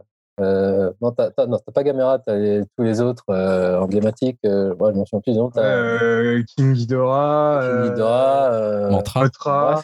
Et du coup, il y a peut-être une ou deux scènes qui sont assez jolies, comme tu disais, Dim, mais le reste. Ouais, surtout à la fin. À la fin, t'as quelques deux, trois beaux plans, mais le reste, c'est. Ah, c'est un truc que je dis à côté, le premier, je trouve ça un peu plus subtil, tu vois, mais. Et surtout, ce que je disais aussi à l'époque, quand j'en avais parlé, alors je suis, je suis quand même tolérant avec ce genre de film euh, au niveau des, au niveau des personnages, euh, c'est toujours un peu couillon. Oh ça. Mais alors là, ça, là, ça dépasse toutes les limites. Hein. Les personnages, ils sont écrits ah, avec c'est nul. Surtout la meuf de. Bah ouais, du coup, c'est genre la, petite crise familiale. Enfin, vu qu'ils ont perdu leur fils au début, euh, tu vas avoir la rédemption à la fin à la con. Enfin bref, c'est vraiment tout pourri quoi. Bon bah. Et donc, je, pas d'autres conseils après, je vous laisse. J'ai Julien qui est revenu de sa fight. Julien qui est passé, il est passé en plein milieu d'une crise, Julien, là. Alors, il est puni, il est au coin, il est dans la cuisine. Avec la bouffe à côté. Je ne sais, pas si vous, sais pas si vous m'entendez bien. Si on t'entend, on t'entend. D'accord, je, me suis exilé dans la cuisine en fait. Il y a une petite tache de disais, sur le frigo d'ailleurs. Comme je disais, les, les enfants ont beaucoup de mal à s'endormir. Donc là, il est à peu près 23h30 et bon, ma femme était un peu vénère parce qu'il n'arrêtait pas de jouer avec une petite boîte à musique euh, dans la chambre. ils, ils ont le de toujours choisir en plus le truc le plus chiant pour l'heure possible. Quoi. Ça, c'est le don des enfants. Elle a pris la boîte à musique, elle l'a balancée euh, de rage. On la comprend, on aurait fait pareil. Donc, euh, voilà, pour pas trop déranger, je me suis exilé dans la cuisine. Est-ce que toi, tu, tu, as un film ou une série dont tu voudrais, que tu voudrais évoquer qui a déjà un peu servi à t'occuper pendant cette période? Ouais, ouais, parce que effectivement, donc comme je disais, comme il se couche à 23 h on n'a pas trop le temps de regarder des films ou des séries. Mais samedi soir, on a quand même pu regarder euh, Crawl de Alexandre Aja. Alors, je précise, on n'a pas regardé avec les enfants, hein, évidemment de regarder autre chose de leur côté. Euh, parce que sinon ça aurait été un peu quand même pour surtout le plus petit ça aurait été un, petit peu violent quand même. un peu violent parce que ça ça passe ça va Aja c'est un spécialiste des films d'horreur c'est un film bah d'horreur là ça va. Oui alors pour le coup c'est alors c'est un film on va dire de ça commence comme un film catastrophe puisqu'il y a des il y a une tornade une tempête qui arrive je crois que c'est en Californie avec des vents à plus de 250 en Floride, ouais, en Floride avec ouais, en Floride des vents à 250 km/h et qu'est-ce qui se passe? C'est que donc il y a une, jeune fille, une nageuse, qui va être en fait, euh, euh, qui va aller chercher son père, euh, dont elle n'a pas de nouvelles, qui est dans la maison qui se situe à, proximité de d'une ferme de d'alligators. Et donc forcément, comme tout va s'effondrer, tout va s'écrouler, les, les, alligators vont s'échapper de leur confinement à eux pour aller finalement d'abord dans la maison où est retenu, enfin retenu entre guillemets le père qui est blessé. Et ensuite, comme les eaux vont monter à cause de, des, intempéries, évidemment, ils vont se retrouver en terrain beaucoup plus euh, bénéfique pour euh, aller croûter de, des humains. Et euh, on va dire que c'est pour le coup un, film que je trouve plutôt efficace, très très court. Il fait 1h20 environ. Donc déjà pour ceux 1h24, ouais, merci Yao pour la précision d'horloger. Non mais j'ai été gay vu que je l'ai vu hier justement, j'étais tout prêt. Ah d'accord. Euh, bah pour ceux qui connaissent Aja, il avait, il s'était quand même, euh, il y avait quoi Son premier film, c'était comment il s'appelait déjà Haute tension. Haute, tension. Il y avait notamment son remake de La colline des yeux qui était particulièrement efficace. Il y avait Piranha 3D. Et là, euh, je trouve que bah, il réussit vraiment le truc. C'est-à-dire que c'est un mec qui s'est très très bien filmé, qui est, il est hyper efficace. Euh, il sait mettre une tension, il sait voilà comment faire un excellent film de série B voire série Z. Alors je trouve que c'est un peu le problème du film, c'est c'est un film qui a pas trop d'ambition dans les personnages, dans la narration. Euh, c'est un film, voilà, comme je dis, hyper efficace. Mais honnêtement, les deux personnages, donc notamment cette jeune fille et son père et leur relation, tu t'en fous un peu. Tu es juste là pour voir des crocos et là, bon, voilà, t'en as pour ton argent sur euh, la façon dont les crocodiles vont, vont, euh, vont, vont becter de, de l'humain. Ça, ça fonctionne très très bien. Mais je trouve que voilà, c'est un film par rapport même à la colline à des yeux ou euh, Piranha 3D qui avait un ton très décalé, un peu à la Verhoeven dans Starship Trooper. Là, c'est un peu plus sérieux, un peu plus premier degré. Ah, je suis d'accord. Extrêmement efficace, extrêmement efficace. Mais pour le coup, ça dépasse pas le, la très bonne série B, je trouve. Alors peut-être que Dim, ça pas d'accord avec moi, mais. Euh, c'est gore? Voilà. Non, je suis, enfin, je, peux entendre ce que tu dis. Après, comme je disais aussi tout à l'heure euh, vis-à-vis de Godzilla, ce genre de film, euh, voilà, même si les personnages sont pas hyper bien écrits, j'arrive à l'accepter. Voilà, comme tu disais, je suis aussi plus Team Croco que,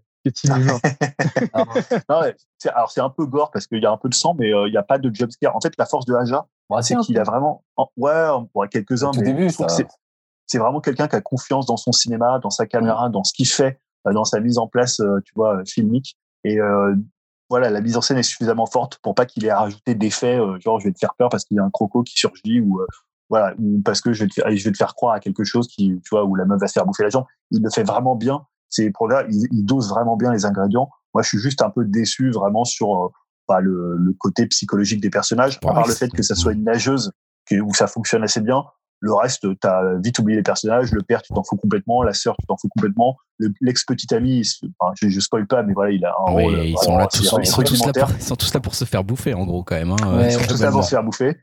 Et euh, voilà, donc c'est et la mère qui est absente. Euh, voilà, il, il, tisse quand même une espèce de, de, de comment ça, comme ça, de, de lien familial, d'histoire familiale, un peu comme il y a dans les films catastrophes. Hein, si tu prends un truc comme ça, comme ça, Andreas, c'est pas très, c'est mon film métallo de euh, du nanar, du nanar réussi. Euh, voilà, ouais. c'est moins intéressant. Je trouve que les personnages de San Andreas sont meilleurs. Mais, pourtant, il y a aussi un chien, mais le chien de San Andreas est peut-être meilleur encore. Mais par contre, on est, on est quand même loin d'un Midsommar où justement, bien que tu sois dans le film d'horreur, ah oui, oui. euh, t'as, as des, oh, en fait, tout se passe dans l'histoire euh, derrière, quoi, quelque part. Enfin, que l'horreur n'est qu'un prétexte à une histoire presque. Oui, oui, oui. Quoi. oui, voilà. Euh, psychologiquement, ça va, c'est des années-lumière de Midsommar. Après, c'est pas l'ambition, hein, mais euh, c'est pour ça, l'ambition, elle est juste de faire un, un, film avec des crocos qui, qui attaquent des, des gens et c'est efficace, quoi.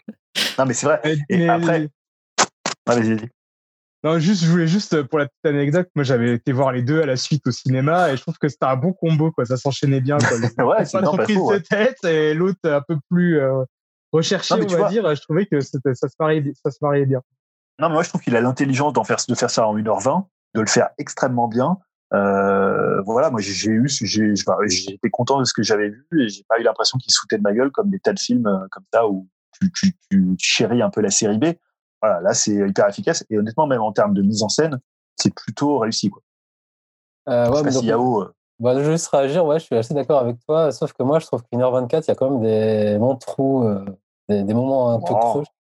Surtout vers la fin, c'est du c'est du un peu du what the fuck je trouve. Il y a des situations tu te dis c'est un peu euh, ça aurait pu terminer plus tôt mais enfin, tu veux pas on va peut-être pas spoiler mais le coup de la fin et de revenir à un certain endroit je trouvais ça un peu un peu facile un peu moyen tu vois. Du coup comme tu dis c'est vraiment trop premier degré la psychologie des il essaye quand même de en plus il dit dans le making of de faire un film donc un peu horreur angoisse et à côté faire un drame familial où genre mmh. le père et sa fille se retrouvent donc ils renouent les liens.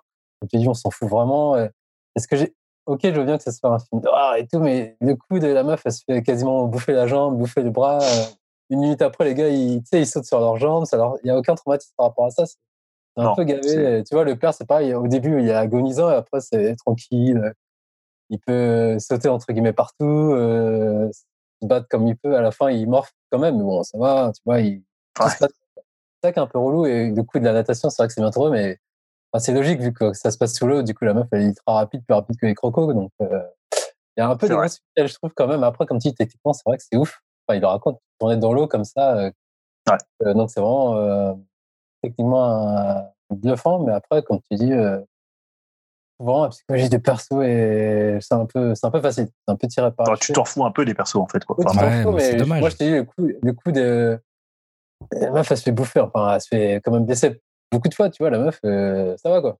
Coup, c'était pas pris en compte.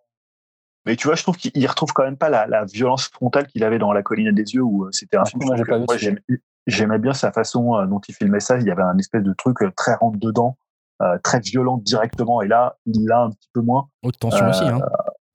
Dans Haute tension aussi, ouais, c'était un peu sa marque de fabrique. Dans Piranha 3D, il était parti plus sur un truc ouais. un peu second degré, un peu.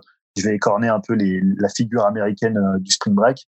Euh, un peu comme Verhoeven faisait avec euh, les beaux gosses dans dans Starship Trooper, mais euh, voilà, là il perd un peu cette force qu'il avait, ce côté coup de poing en fait. Bah, là, ouais. Voilà, ça reste quand même très maîtrisé. Ce que j'ai aimé, c'est comme comme tu l'as vu, enfin il a vu dans une interview, lui, il aime pas trop les trucs où on voit pas, donc des ah ouais, là tu vois des, des familles, tu vois direct le crocodile. Et ce que j'ai ouais. bien aimé, c'est qu'il y en a pas qu'un, il y en a plusieurs. Je m'attendais pas à ça. Ouais. Mais après, comme on dit, tu vois, y a, ils sont tellement cerclés de crocos que tout le monde y passe et entre guillemets, eux, il y a des moment où Pépère, ils sont dans la flotte, il n'y a pas de souci, quoi. Tu vois, c'est. En fait, ça me juste incohérence. C'est ça qui m'énerve un peu, c'est tu sais très bien qu'ils vont pas crever au bout de. Ouais, après, t'as un peu, as un peu l'impression que les crocos, ils jouent un peu au, chat et à la souris, quoi. Ouais. En, euh, alors après, je sais pas si c'est caractéristique de, de, de, la personnalité de prédateur du croco, tu vois. Est-ce que c'est, non, mais as, par exemple, t'as, par exemple, as des animaux, je sais pas, les chats, ils ont un côté joueur, euh, ouais. quand ils vont avoir un oiseau. Les crocos, est-ce que finalement, ils, tu vois, ils ouais. directement les humains, ils font pas, enfin, est-ce qu'il y a un, côté un peu jeu dans leur façon dont ils chassent ou dans la façon dont ils sont prédateurs Je sais pas.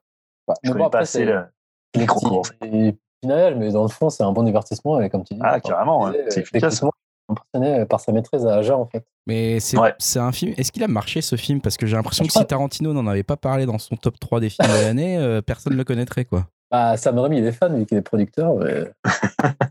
Mais je sais pas, je sais pas si marché, je, je, je, sais pas trop. Après, euh, c'est vrai qu'il est sorti un petit peu euh, euh, en période estivale. C'était vraiment voilà la petite série B euh, de l'été. Euh, Et c'est aussi ça que j'avais bien aimé dans le film. Ça me faisait un peu penser au tout début qu'on avait la carte GC illimitée, où on allait voir des, des, films un peu, euh, voilà, un peu à la Placide, mais là, on beaucoup mieux foutu, hein, forcément. Bah. Et euh, pour moi, j'ai l'impression que c'était juste la, voilà, il a pas d'autres prétentions, d'autres prétentions que d'être la, la série B euh, de bah, Le film, il a coûté. Pas sûr qu'il ait hyper marché.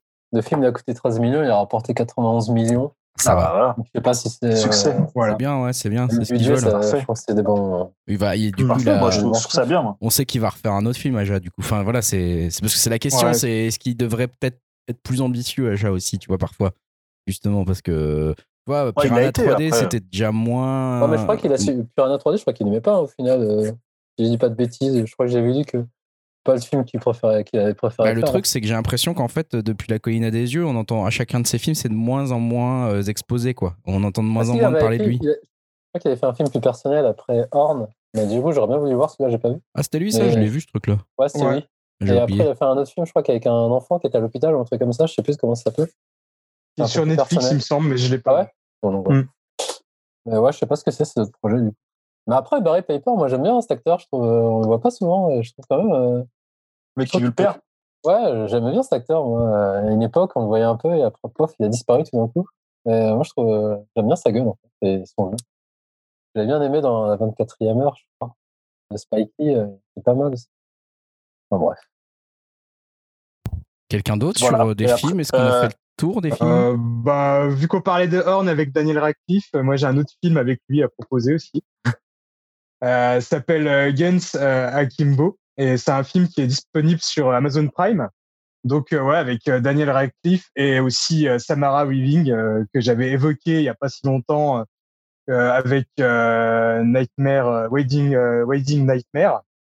Alors pour le décrire, c'est un film qui décrit une espèce de battle royale, une compétition de tueurs dans une ville.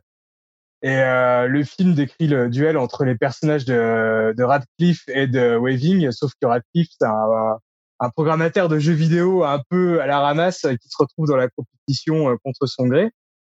Euh, alors, je pourrais décrire le film comme une rencontre entre John Wick et euh, l'univers d'Edgar Wright. Bon, enfin, sans la maîtrise et le génie de ces deux références, mais je trouve que ça fait quand même bien le taf. Euh, comme la plateforme, le film va à 100 à l'heure et euh, ne s'arrête jamais. Et euh, c'est fun, euh, bien gore et assez euh, inventif dans ses scènes d'action. Pareil, bah, j'ai trouvé que c'était vraiment une bonne surprise. Alors après, petit point noir, certains persos sont vraiment caricaturaux au possible. Alors, je sais que c'est un peu pensé comme un jeu vidéo ce film, mais les méchants font vraiment mais nanar à fond. les acteurs, ils, enfin voilà quoi, ils, ils surjouent mais au taquet quoi. Bon, après, c'est peut-être voulu, euh, mais bon, c'est un peu lourd quand même, euh, à force, euh, en une heure et demie de film. D'ailleurs, même un personnage se moque d'eux et de leur look. je cite The boss de Street, de Street of Rage. Ça, ça m'a quand même fait rire. Cette citation pendant le film. Et, mais à part ça, c'est vraiment cool et ça se prend pas trop la tête. Et c'est idéal pour changer les idées hein, pendant le confinement. Une, une, heure, une heure et demie de, de passer avec des vannes bien graveleuses et des gunfights c'est plutôt sympathique. Daniel Radcliffe, il est quand même intéressant cet acteur. Hein. Il, en, il, enchaîne les projets les plus étranges de, les uns après les autres. Bah, surtout que euh... ce film-là, il est aussi assez concept euh, dans ce, parce que bon, je, je, vais pas spoiler, je vais garder la surprise parce que moi je le savais pas du tout en regardant le film. Mais euh, on va dire, il est engagé dans cette euh, dans cette bataille, mais avec un, un, une petite surprise qui lui arrive tout au début du film. Ça m'a bien fait rire. Ouais, je, franchement, je vous conseille rien que pour ça il y, a, y a un petit concept bien sympa aussi. Voilà. Comment ça s'appelle, tu peux redire? Guns Akimbo. Guns Akimbo sur Netflix en ce moment. Euh, non, Amazon Prime. Ah, sur Amazon Prime, pardon. Je confonds les plateformes à force d'être abonné à toutes là. Bravo. euh, Est-ce qu'on a ouais. Julien? Ouais, j'avais bah, une série Amazon Prime puisque que Yahoo avait conseillé euh, dans ah, le podcast. J'en ai parlé. Parce que hein. finalement, maintenant j'ai Amazon Prime, enfin, j'ai un essai de 30 jours gratuit, donc essayer de rattraper un bien. peu de retard. Et série que je voulais voir, c'était Fleabag. Donc, euh, une série britannique euh, de Phoebe Waller-Bridge, qui est à la fois bah, la scénariste de cette série et, actuelle, et également la, l'actrice principale. Alors, qu'est-ce que ça raconte? C'est assez simple. En fait, c'est l'histoire d'une trentenaire euh, londonienne. Et tu peux t'arrêter là. C'est presque un pitch de, de stand-up, puisque à la base, ça venait d'un sketch qu'elle avait fait comme ça, une espèce de petit, de, petit challenge de, de stand-up. Et bah, c'est deux saisons. Il y a que deux saisons sur Amazon et il y aura que deux saisons puisqu'il n'y aura pas de troisième saison. Euh, c'est des, des, épisodes très très courts qui durent 30 minutes. Il y a, euh, je crois, c'est six épisodes par saison, donc tu as 12 épisodes, 6 heures seulement de Fleabag. Et euh, bah c'est, je trouve que c'est une des séries les plus attachantes euh, des années euh, des années 2010 parce que en fait, euh, tu vois, écrire une série chorale, je trouve ça finalement, bah t'en as plein, c'est assez facile, que ça soit, je sais pas, que tu parles de Friends, que tu parles de de euh, How I Met Your Mother. Je trouve qu'écrire une série chorale, c'est plus facile qu'une série avec un seul personnage qui porte le show. Et là, en fait, ce que j'adore, c'est que c'est un personnage qui est à la fois hyper caustique, hyper drôle, qui a un humour noir, qui est finalement en plus une femme qui est ni l'archétype d'une féministe, ni l'archétype d'une meuf complètement obsédée du cul, comme on a pu en voir dans Sex and the City. C'est euh, en fait euh, quelqu'un qui est à la fois touchant, qui est est complètement iconoclaste et en fait, ça tient vraiment à son personnage, à cet humour noir qu'elle distille, à la façon dont, évidemment, c'était un peu le, le, gimmick principal de Fleabag, c'est cette façon dont elle s'adresse à la caméra. Donc, il y a finalement une façon de briser le quatrième mur euh, euh de le côté un peu presque presque méta euh, que ne voient pas les autres personnages jusqu'à un certain point, sans spoiler ce qui se passe dans la, dans la saison 2. Euh, et en fait, voilà, c'est euh, dire ça, la première, euh, voilà, le, le, premier épisode, ça directement, ça, ça parle de sodomie mais c'est fait, non, mais c'est vrai, c'est fait de telle façon que c'est à la fois hyper drôle et au fur et à mesure, tu vas complètement t'attacher à ce personnage. Honnêtement, je trouve que c'est un des personnages de, de femmes les plus fortes euh, des, des, dernières années parce que voilà, c'est pas du tout un archétype de la féministe euh, comme tu pourrais voir. C'est quelqu'un qui est complètement obsédé par le cul, qui est en même temps euh, qui, est, qui est un personnage qui est pas très sympathique parce qu'on apprend qu'il y a tout un nœud autour de ce qui s'est passé avec euh, son ancienne amie à elle qui est, qui est décédée. Euh, sans spoiler, voilà, il, ça va constituer le nœud des deux saisons. Et donc c'est un personnage aussi, en plus d'être drôle, qui est un peu désespéré, qui est un peu triste, un peu mélancolique. Et euh, ça va tisser un peu tous ses liens familiaux autour d'elle, notamment avec sa sœur, avec son beau-frère, avec ses parents et avec sa, sa, sa belle-mère. Et euh, voilà, c'est honnêtement, je, je, regrette presque qu'il y ait eu si peu d'épisodes que ça soit déjà fini parce que c'est vraiment une, une, série où voilà, je l'ai regardé avec ma femme, on avait vraiment un plaisir à regarder euh, chaque soir deux épisodes et à s'arrêter. C'est vrai que tu peux regarder avec euh, ta conjointe ou ton conjoint, super efficace. Ah ouais, c'est moi je trouve que c'est une des et je comprends toutes les tu vois finalement toutes les euh, toutes les dithyrambes qu'il y a eu autour de cette série, tous les trophées que ça a gagné. Voilà, c'est vraiment une excellente série, extrêmement bien écrite, souvent très très drôle. Je trouve que la deuxième saison avec le, le prêtre, ouais, c'est une super énorme. idée, Puis il y a vraiment génial. Ouais, le beau-frère est très très bien. Euh, même la belle-mère, moi, je la trouve vraiment excellente. Enfin, il y a plein de choses. Elle a le coup de la statuette. Moi, je trouve que le gars tiré sur toute la, pratiquement la totalité de la, la série, voilà, il y a des super trouvailles. Et ce côté de s'adresser, euh, t'as l'impression de l'avoir vu mille fois, de s'adresser à la caméra.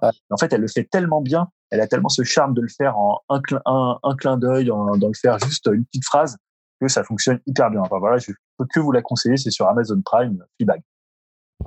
Ben, merci. Et tu disais aussi, c'est elle qui est, euh, je crois qu'elle est showrunner ou scénariste de Killing Eve aussi. Ouais, ouais c'est elle, a repris, elle a repris aussi le dernier James Bond. Ah ouais c'est elle qui a réécrit des choses, ouais. Euh, alors, ah. et le, il y a eu, il y a eu, je sais plus combien de, de writers sur, sur James Bond, mais euh, c'était, euh, en dernier lieu, je crois qu'elle a réécrit des trucs dessus. Euh, on va voir ce que ça va donner. Et je crois qu'elle a, elle a une série qui arrive sur Netflix d'ici peu. Je sais plus trop. Il y a déjà une bande annonce qui tourne. Ah, cool. Ça, vous parlez de la nana, l'actrice principale et aussi l'auteur, hein, c'est ça hein? Ouais, c'est ça, ouais, ça. Phoebe Waller-Bridge. Et alors, je sais pas si toi, Yahoo, tu avais vu la version française avec euh, Camille Cotin euh, Non, parce que je voulais pas insulter la version. Non, parce que je trouve vraiment pas la terre, en fait. Ouais. Tu vois, j'ai pas du tout. Euh... Où il était T'as regardé ou pas? Non, non, bah, moi, j'aime bien Camille Cotin. Tu vois, je trouve que c'était un. J'aime bien, mais t'as vu, vu ce que c'est Fleabag? T'as vu la ouais, qualité D'accord. Euh, déçu. Euh... Pour, pour info, j'ai un ami qui a regardé euh, Fleabag et qui a euh, testé la version française et il m'a dit que c'était plan pour plan la même chose et les dialogues repris aussi au millimètre près. Donc bon, ça vaut pas forcément. Attendez, parce qu'on a, on a refait la série en France. Ouais. Ça sérieux? Mouche. Camille Cotin. Ouais. Ça s'appelle comment? Mouche. Mouche. Mais c'est quoi ce délire là? Non mais Ah, sérieusement ouais, voilà. Ouais, ça Ah ouais, non, c'est raison. Putain, je savais pas qu'on avait fait un euh, truc pareil. euh, Je pensais que c'était Camille Ouais. Cotin qui faisait le doublage et que c'était pour ça que t'avais demandé, mais. euh, Non, non. Ah Non, ouais. non. Tu sais, c'est un peu comme euh, l'époque Caméra Café, genre des trucs. euh, Ah ouais, c'est chaud quand même. Je, je savais pas que ça se faisait encore ce genre de truc quoi. Après, ça peut, ça peut être réussi. Non, hein. non, mais pourquoi Moi, pas, pas mais- de- je l'ai pas vu, hein, mais. Après, l'intérêt de en c'est comme tu dis, c'est que c'est aussi euh, le travail d'une auteure qui joue son propre ouais. personnage. Qui, enfin, il y a un peu l'ambiguïté derrière de à quel point c'est vrai, à quel point c'est faux, euh, qui est, qui est Ouais, intéressante carrément. aussi, quoi, en fait. Mais, euh, mm. mais c'est vrai que c'est une super série. Je, moi, je suis en plein train de la, visionner. C'est ah, vraiment super sympa, quoi. Ouais, non, c'est top. C'est top, et effectivement, ça. Mais je savais pas que la nana était aussi, bah voilà, genre qu'elle pouvait faire auteur, mais de trucs non comiques, quoi. La nana a quand même beaucoup, beaucoup, de talent, quoi. Elle a joué dans Solo aussi. Ouais, je, faisais le robot, ouais. le droïde. Ouais, c'est ça. Ouais, je me suis renseigné après, effectivement, la nana est vraiment intéressante à suivre, quoi. Voilà, voilà pour les, les j'ai l'impression les séries. moi j'ai un dernier truc, ah. c'était euh, rapidement parce que forcément on est en période de confinement et euh, faut retrouver des films pour les enfants. Ah ouais. Euh, évidemment. Et moi j'ai revu un, Disney que j'adore, un Disney assez récent qui est Réponse. Ah c'est le meilleur des Disney, je l'ai toujours dit. Bah écoute, dans les récents, dans les récents, depuis on va dire peut-être bah, La Belle et la Bête qui doit être mon Disney préféré, euh, Team La Belle et la Bête plutôt que Le Roi Lion. Euh, bah, je trouve que c'est un super film. C'est à la fois un super film de princesse, c'est un super film d'aventure, parce que finalement, c'est un des meilleurs Indiana Jones récents avec le 4. c'est ça, ouais. euh, avec le personnage de Flynn, là, le ah, il est génial, lui. Euh, et en même temps, les chansons sont hyper bien. Il y en a très peu. Les chansons de. Il y en a très peu. Il y en a, 5. il y en a 3, je crois seulement. Même. Non, non, il y a. Ouais, il y a le truc. J'avais un rêve là où j'ai un rêve là qui est, exceptionnel excellent dans l'espèce de taverne là. T'as as celle des lanternes qui est très très bien. T'as celle de la vraie vie quand elle est confinée. Donc en plus c'est un euh, comment comme disait ma fille, elle me dit ah, c'est un peu un, c'est un peu une métaphore du confinement. Euh, c'est un peu Covid Covid 19. Euh. elle est incroyable, elle est géniale. c'est vrai que c'est un peu ça parce que elle est confinée dans sa tour. et non, je trouve que c'est un film qui a un super rythme. Les scènes d'action sont hyper bien, notamment la scène avec quand l'eau, quand ils sont ils sont poursuivis par Maximus le cheval. ah non, mais cette scène, elle est folle. Elle est, folle. Elle, voilà, et je trouve que c'était un peu le renouveau de Disney, un peu aussi avec la princesse et la grenouille. Et après, voilà, où tu as une princesse qui est à la fois princesse, c'est-à-dire la fille qui rêve du mariage parfait, et en même temps qui est un personnage un peu plus euh, couillu que euh, la Belle au bois dormant, ou que voilà, qui sont des un peu des, des, victimes, qui sont un peu des victimes pour le coup, quoi. Donc voilà, moi je trouve que ça fonctionne hyper bien. Et un autre, alors j'ai vu pour la première fois Fantasia, celui ah. de 1940. Et euh, bah pour le coup, je sais pas trop à qui s'adresse Fantasia. Moi, j'ai trouvé ça magnifique. Euh, je sais pas si vous l'avez déjà vu Fantasia. Plein de fois. Euh, mais pour le coup, j'ai plus de j'ai regardé avec donc mon fils de 3 ans et demi et franchement, il a eu du mal. Parce que au début, tu vois, ça commence en fait, c'est comme un concert live et donc tu as le chef d'orchestre qui t'explique ce qu'ils ont voulu faire donc et c'est très technique, tu vois, c'est genre bon bah là c'est la musique qui va servir l'histoire, là c'est on a simplement pris la musique et on a on a fait des couleurs dessus vois, alors, les musiques sont, je pense que c'est plus un film pour les parents parce que tu vois, tu te dis, oh, ok, mon fils, il va pouvoir écouter du Tchaïkovski, du Brahms, du Beethoven. Donc, t'as un côté un peu euh, euh, forum des images des Halles pour ceux qui connaissent, tu vois, où tu vas voir des dessins animés euh, bulgaro-hongrois, voilà, pour te dire, oh, c'est pas, c'est un peu plus hype que la moyenne. Mais alors, c'est, voilà, visuellement, c'est splendide. Je pense c'est peut-être ce que Disney a fait le mieux dans la liberté. T'as notamment celui qui est très connu, c'est l'apprenti avec Mickey qui récupère son, le chapeau d'une sorte de, de, de, magicien et qui euh, va utiliser en fait des euh, des comment des euh, des balais pour pour faire le travail à sa place. et ça donc c'est hyper bien foutu mais tu vois mon fils au bout de 3 4 3 4 sketchs entre guillemets il a décroché quoi. Ah ouais? Surtout que ça parle beaucoup entre les numéros. Euh, voilà c'est très pourtant voilà je me demande à qui ça s'adressait en fait. Les plus grands je sais pas si ça va leur parler parce que ça reste quand même très Disney de l'époque et euh, les plus petits vont vraiment euh, décrocher dès le début où le mec, pendant 4 minutes, euh, face caméra, il parle de ce qu'ils ont voulu faire Disney dans Fantasia. C'est vrai qu'il y a un côté, c'est un très vieux qui veulent le hein. revoir, peut-être 1940, ouais, mais pour le coup, moi, je trouvais ça encore. Et en termes. Ouais. Ouais, je te m'étais demandé si ton fils avait décroché au moment où. notamment où ça faisait peur là avec l'espèce de création du monde avec le démon qui vient un petit peu tout ouais, c'est le je sais plus dans le c'est dans comment? Je sais plus. Non, à dire, ton mari, c'est vu Robocop. Ton fils, il a vu Robocop. Son fils, il a vu Robocop. parce que ce truc-là, c'est hyper impressionnant euh, dans, dans, Fantasia. Là, chez... ouais, ouais, tout à fait, ouais. Ça, ça fait flipper à mort. Moi, je m'en souviens encore, je l'avais vu quand j'étais petit, j'avais flippé ouais, c'est, euh, c'est, avec euh, la, la, nuit sur le Mont Chauve de Moskowski. peut-être, je me souviens plus trop, je t'avoue que c'était il y a longtemps, mais je me souviens que ça faisait flipper de ouf, quoi. Mais même en fait, dès, dès le début, avec la toccata là, de, de Bach, euh, c'est que des formes très psychédéliques, des trucs, tu vois, c'est très abstrait en fait. Donc dès le début, tu peux perdre l'enfant, quoi. Alors après, tu as le casse-noisette de Tchaïkovski euh, qui est beaucoup plus, euh, tu vois, qui est un peu plus bucolique, tout ça. Donc ça, ça peut fonctionner. L'apprenti sorcier avec Mickey aussi, mais franchement, c'est quand même difficile pour des enfants de 3-4 ans. Clairement. Mais... mais... pour les parents, ça reste un film, même artistiquement, tu vois. En termes d'œuvre d'art, c'est, je trouve ça juste dingue. Quoi. Ah, puis ils osaient faire des trucs de fou Disney à l'époque. Carrément. Mais réponse, très bon conseil, hein, je reviens là-dessus plus réponse, ça a mieux marché réponse pour les pour toute la famille que, moi, que Fantasia. Moi tout seul, moi réponse, j'ai dû le rien que moi, j'ai je l'ai dû le voir au moins six fois ce film parce que Anaïs l'aimait beaucoup à un moment et à chaque fois je le regardais avec elle parce que je le trouve trop cool. À chaque fois je me faisais avoir par le film, je me mettais assis à côté d'elle et puis à chaque fois je disais mais c'est génial ce film et à chaque fois je le remettais en entier quoi. Et la, la figure de la mère, euh, mère Gothel là, elle est géniale. Le personnage, en plus, c'est à Jenny, c'est Jenny qui le double en VF. Euh, elle est vraiment excellente quoi. Clairement. Ah, vous me hypez, les gars. Quand je vais avoir euh, Disney Plus, je vais le regarder. Je ah bah ouais, regarde. ouais, tu vas mettre les Star Wars, ça va être un peu, on sait. Pour rester dans la Bien sûr, évidemment. euh, moi, j'ai vu Dumbo de Barton. Ah. Ouais. Bon, lui, il a bien aimé, hein, mais il aime tout en ce moment. Mais euh, moi, j'ai trouvé ça euh, bah, un peu de retour entre guillemets de Burton. J'avais un peu peur, euh, notamment suite à Alice. Mais là, je trouve qu'il est revenu à entre guillemets euh, ce qu'il définit en fait euh, dans son univers euh, fantaisiste. Bah, tu l'as vu en plus, je crois, Julien aussi. Ouais, je l'ai vu, ouais. Donc moi, je trouvais ça assez divertissant. J'ai bien aimé. En plus, j'avais un peu peur de Dumbo en 3D et je trouvais ultra mignon dedans en fait, ultra bien fait. Et ouais. comment il s'appelle? Colin Farrell. je le trouvais pas mal aussi dedans parce que j'ai toujours du mal un film sur deux avec lui et je trouvais intéressant son rôle et revoir David Vito c'était cool aussi. Mais après, je trouvais ça un petit peu long vers la fin et j'arrive jamais à comprendre Eva Moore, Eva Green, pardon, euh, ses rôles dans chez Burton. Toujours du mal euh, avec cette actrice. Je trouve euh, qu'elle surjoue. Enfin, moi, c'est mon point de vue. Hein. Ah, tu la kiffes, Grégoire? Moi, je la trouve pas mal. moi, je trouve qu'elle surjoue toujours dans ses rôles euh, aux, USA. Mais bon, ouais, je trouvais que c'était une bonne surprise et par rapport à Alice, je m'attendais à pire. En fait. Mmh. Mmh. Ouais, c'est bien mieux. Ouais, carrément. Puis il a vraiment développé l'histoire par rapport à l'original, qui est très très court.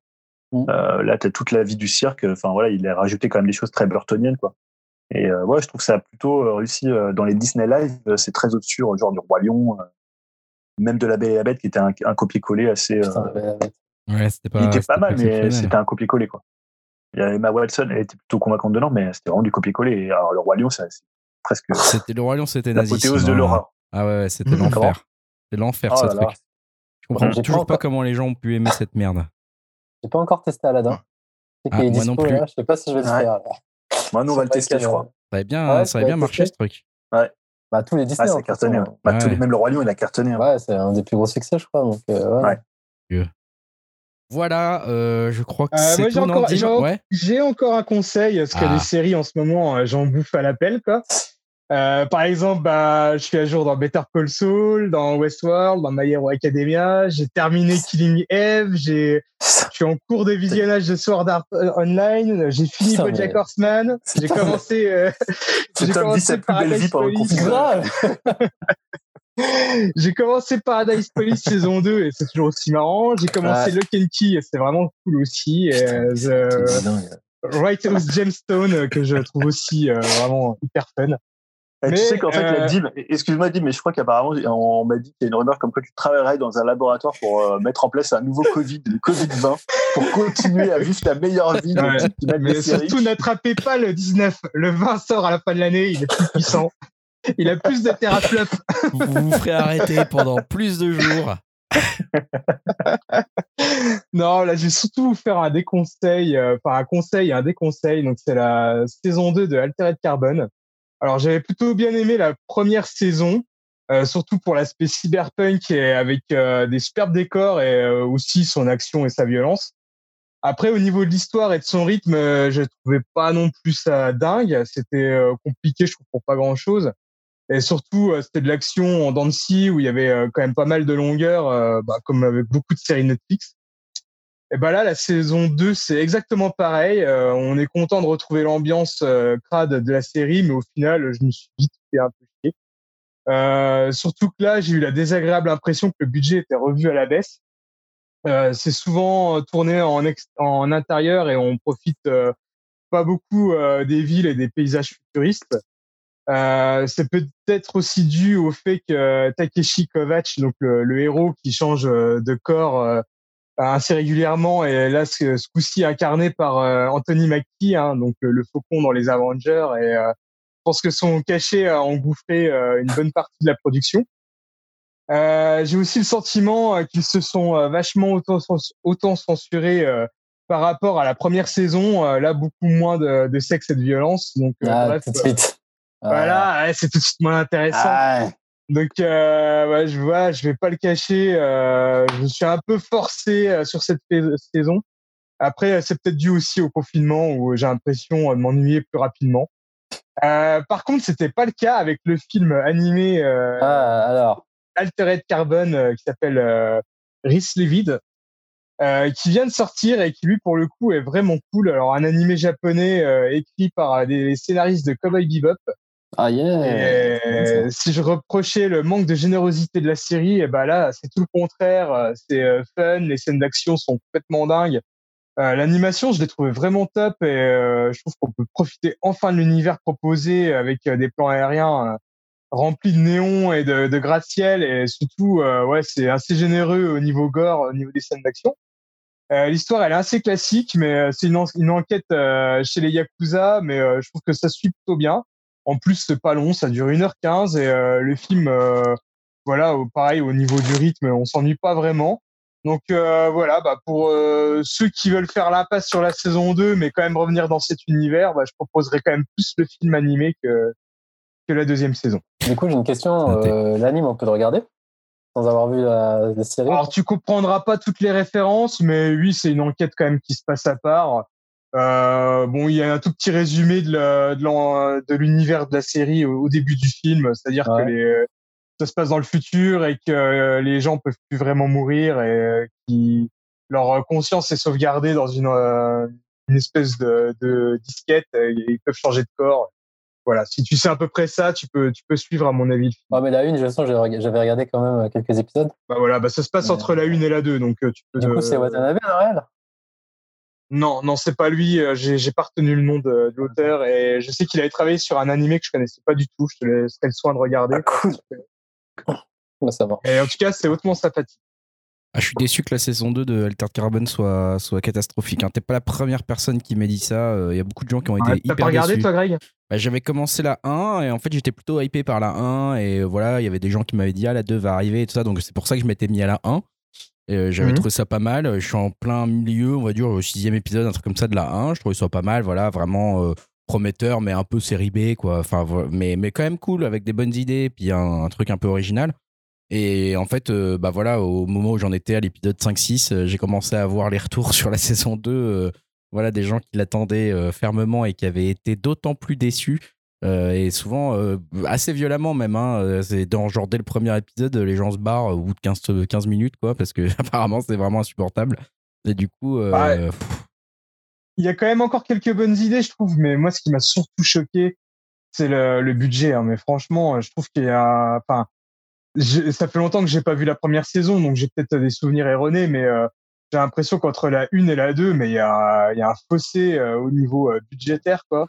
Ah, c'est con. que là, ça fait beaucoup, beaucoup, beaucoup plus cheap que la première saison. C'est pas mal foutu la première saison. Hein.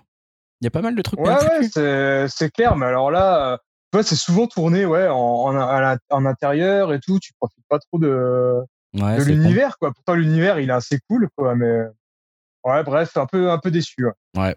Bon, merci pour ce déconseil et à la fois conseil avec l'animé, tout ça sur Netflix. Vous l'avez compris. Est-ce qu'on a fait le tour, les amis? De vos occupations pour l'instant. Tout à fait. On a fait le tour. On va euh, terminer ce numéro spécial en musique. Je ne sais pas ce que Julien nous a réservé du coup. On avait, ouais, on avait juste une petite rubrique qu'on voulait faire parce que j'avais prévu des petits débats, mais on va les, on va les garder pour la prochaine fois. Mais euh, ce qu'on voulait faire, c'était, on avait une petite idée avec Dim. Hein, euh, voilà. D'ailleurs, je pense qu'on a un petit jingle à passer. À votre avis, c'est qui le plus fort, l'hippopotame ou l'éléphant? L'hippopotame, c'est quand même très très fort. Euh, l'idée, c'était qu'on bah, on s'était dit, ouais, qui le nom de la rubrique, c'est qui c'est le plus fort. Et là, pour ce, voilà, pour ce, je sais pas, donc, euh, si on a passé le jingle, les gens auront compris. Si on ne l'a pas passé, ils ne comprendront pas. Et c'était, je sais pas si tu te rappelles de cette scène dans la Cité de la Peur où tu as, en fait, Faroudia qui parle avec Shabba en se demandant, bah, qui est le plus fort entre l'éléphant et l'hippopotame. Tout à fait. Euh, voilà, donc, ce jingle assez, assez mythique, enfin, cette petite euh, phrase assez mythique. Et là, on s'est dit, pour le, le premier, on voulait faire, euh, enfin, convoquer nos souvenirs d'enfance avec Schwarzenegger versus Stallone. Ah putain. donc voilà, donc savoir qui est Team Schwarzy, qui est Team Stallone. par rapport à leur impact qu'ils ont eu à la fois sur le, le film d'action dans les années 80-90, puis après ça va être compliqué, peut-être un peu moins pour Stallone dans les années dans les années 2000. Mais voilà, c'est de voir si quand vous étiez jeune, c'était quand même un peu les, avec Jean-Claude Van Damme, les deux méga stars du, euh, du cinéma d'action des années 80-90, si vous étiez plus Team Schwarzy ou Team Stallone. Mais est-ce qu'on doit le dire avec notre vision d'adulte maintenant ou est-ce qu'on le dit avec notre vision d'enfant? Bah, Comme tu veux. Hein. Enfin, en même temps, pour, moi, euh, pour, moi, ça ne change rien. J'ai toujours, toujours été Team Schwarzy, moi, perso. Toujours. Ouais? Toujours. Euh, je l'ai toujours trouvé. Même maintenant? Ah, même, même maintenant. Toujours beaucoup, beaucoup plus baraque beaucoup plus euh, beaucoup plus intéressant dans ses films aussi. Enfin, tu vois, même ses films, je les trouvais cool. Moi, je sais que voilà, euh, Terminator 2, c'est un film quand j'étais jeune, on va dire euh, adolescent, c'est un film qui, que j'ai trouvé incroyable et fantastique. Et en fait, pour moi, les trucs genre Rambo et tout ça, ça faisait ça faisait vachement plus daté. Rocky, tout ça, je trouvais ça naze quand ça passait à la télé. En plus, avec les doublages français nuls et tout, je trouvais ça nul. Et alors qu'à chaque fois que je voyais un Schwarzenegger, tu vois, je voyais Last Action Hero, je voyais, euh, je voyais le film euh, où il fait euh, la totale, le, remake de la totale en, True Lies. voilà. En fait, à chaque fois, c'était des trucs. J'avais l'impression que c'était toujours les films les plus dingues, qui, qui étaient les, toujours les premiers au box-office. J'avais l'impression qu'il écrasait les autres au box-office avec un coup de pied dans la gueule. Et franchement, j'ai toujours trouvé qu'il était loin devant Stallone, perso. et en plus, j'aime pas la gueule de Stallone, donc. voilà, ça, ça n'a pas changé. J'aime pas sa gueule, quoi. Donc pour toi, le plus fort, c'est Schwarzy. Ah, c'est Schwarzy, mais de ouf, quoi. Alors moi, si je peux rebondir là-dessus, euh, ça va être plus compliqué euh, qu'avec Greg, parce que c'est un peu comme choisir entre ma mère et mon père, tu vois. C'est ressemble en plus, hein. Il y a de la ressemblance, hein, c'est ça ah, C'est vrai que ma mère, elle a un peu la même mâchoire que Schwarzenegger. non, N'importe quoi. Non, alors c'est un peu compliqué, mais je dirais quand même, comme Greg, euh, je vais choisir Schwarzenegger tout simplement parce que je suis plus porté euh, par tout ce qui est fantastique, science-fiction, et voilà, il a quand même signé des gros monuments euh, du genre, c'est-à-dire Terminator 2, enfin même le premier aussi, euh, Predator, eh et voilà, ces, ces deux films-là, Total Recall aussi. Ah ouais. Mais bon, ça se joue un peu parce que on va dire, j'essaie de faire un peu des pour et contre les, deux. Et Stallone, on va dire que Stallone, pour moi, c'est quand même peut-être plus un, vrai auteur qui est surtout aussi plus polyvalent parce qu'il est aussi euh, réalisateur et scénariste.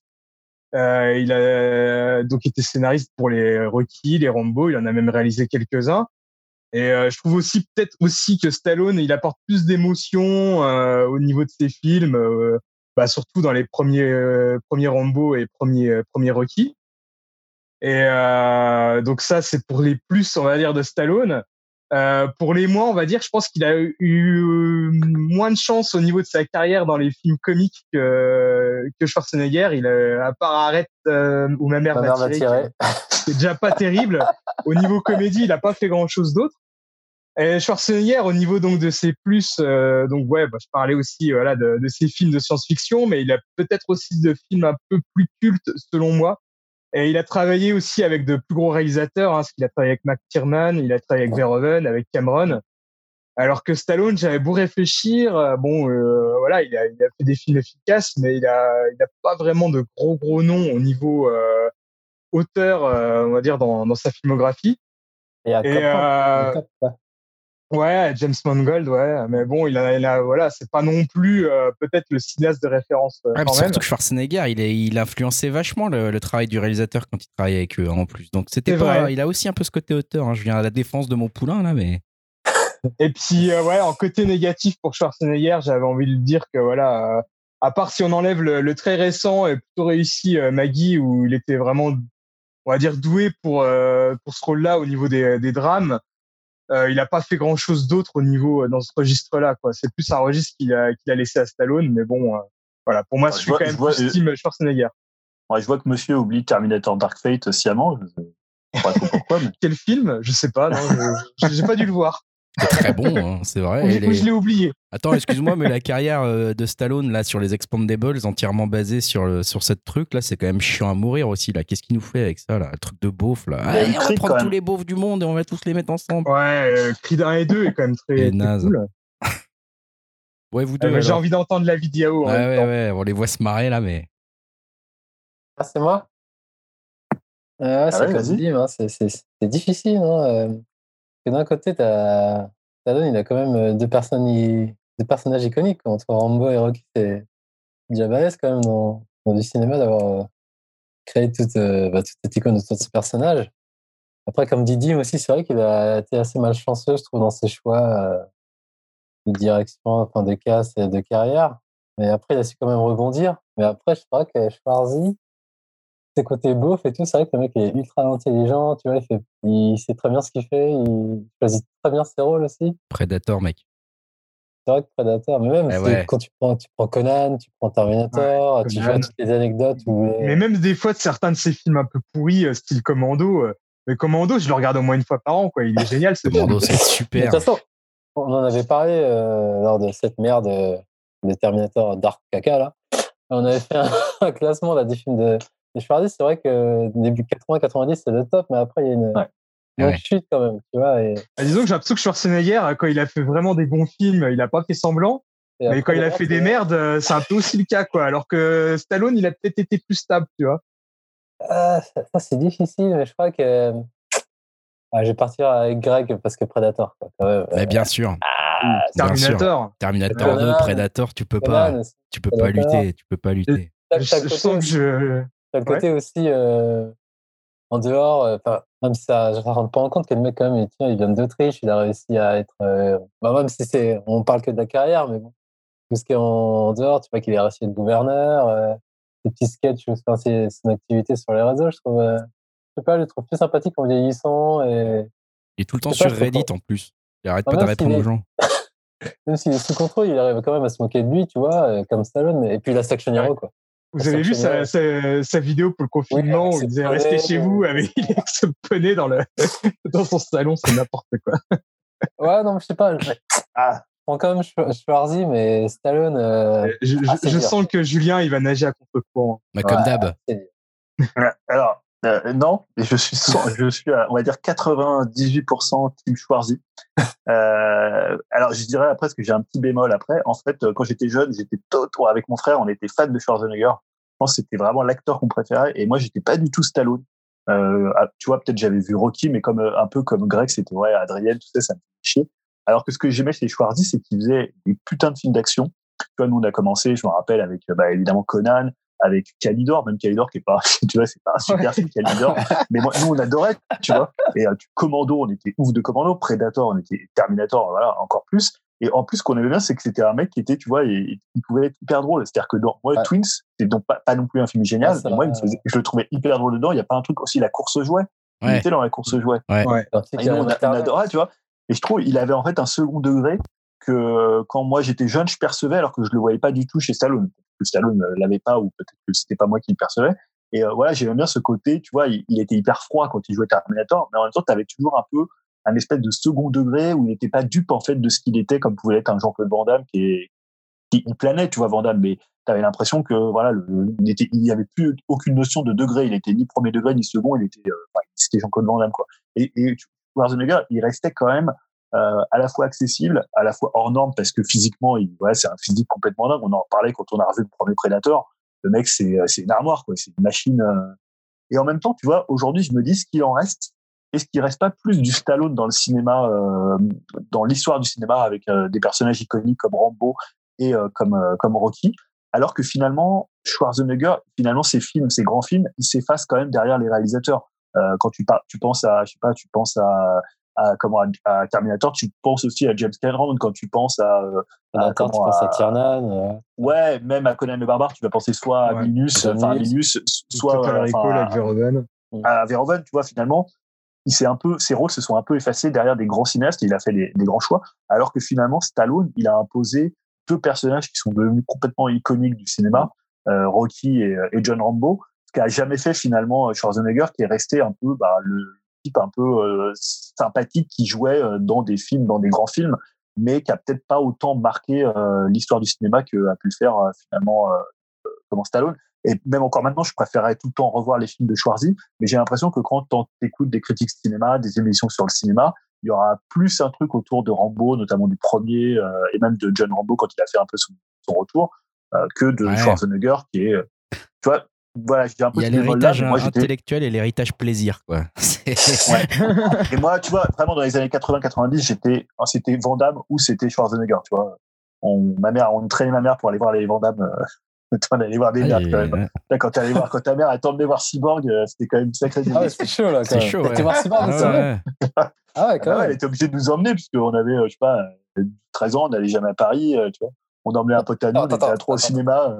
On a un, attends, c'est la première personne qui me dit que j'ai été voir Cyborg au ciné. qu'on a tous connu en VHS. Je, ouais, savais, je savais même pas que c'était sorti au ciné en même temps. ah, Si, si, moi, je l'ai vu, ah, c'est Cyborg. vraiment le monsieur. Quoi. Bah, Cyborg. ouais. Alors, Ah, moi, je c'était me long, trompe, quand même. euh, parce que je me rappelle aussi de, Tu, tu, tu confonds pas avec Universal, Universal Soldier? Peut-être avec Universal Soldier. Ah, c'était bien aussi, Universal ça. Soldier. Cyborg, euh. Parce que jeune, hein. Cyborg, il me semble que c'est un C'est direct 80, DVD, hein. pas tout vidéo. ouais. Quoi. Pas soit c'est peut-être Universal Soldier avec euh, lequel je confonds. Parce que je me rappelle qu'on avait vu double impact Ouais, bah ouais, et, classique. euh, et Ça dit. Universal Soldier et que ma mère était là. Quoi. Je sais pas si elle a cité pendant la séance, elle a dû dormir, mais C'est sympa, ouais. franchement, j'ai pas de souvenir. Nous, on était tellement à fond que on les s'en premiers foutait qui Van on Damme- traînait, tu vois. Ah, ouais, moi, c'est marrant, j'ai jamais été trop Van Damme. hein. C'était vraiment Ah ouais? Stallone et ah ouais, Schwarzenegger. putain. Van C'est les, les gros classiques, hein, kickboxer, boot sport. euh, Ouais, bah ouais. euh, v- voilà, quoi, en gros, c'est tout. crois. Ouais, c'est un peu moi, quand il a fait, quand Time il a annoncé le grand tour, non mais le Ah grand ouais, tournoi, quand il a annoncé le grand Ah tournoi avec mon frère, on attendait ça, mais comme le Messi, quoi. Après, on a vu le film, on a fait oh putain, mais pourquoi il veut filmer les paysages? Là Vas-y, mets-lui de la baston, quoi. Surtout que le grand tournoi, je me rappelle, il était complètement Ah, cocaïné à l'époque. Ouais. euh, Dans les interviews, c'était lui qui le réalisait. Il disait, ouais, c'est c'est un peu mon Laurence d'Arabie. euh, C'est Ah un... mais oui. Eh ben, c'est un film où il se prend au sérieux. euh, C'était une sacrée merde. c'est génial. Mais je crois que Donc voilà, je reste quand même, je reste quand même Team Schwarzy. Hein. Mais son premier, Ouais, moi, c'est quand même Schwarzy. hein. Franchement, de peu, parce que euh, je, Stallone, c'est quand même un immense respect aussi pour lui. hein, pour moi, c'est voilà, que ce soit Rocky ou, Rambo, euh, enfin, ou même quelques autres films, Ouais, même des films un peu plus, euh, ouais. Tango et Moi, je Cash. c'est- Moi, je pensais Euh, à Cliffhanger que j'aime bien aussi. C'est un Ah, vrai, à la montagne euh, que j'avais bien aimé. Daylight aussi qui est. Ouais, Daylight, Ouais. c'est pas mal aussi. Prochaine fois, on prendra le pont.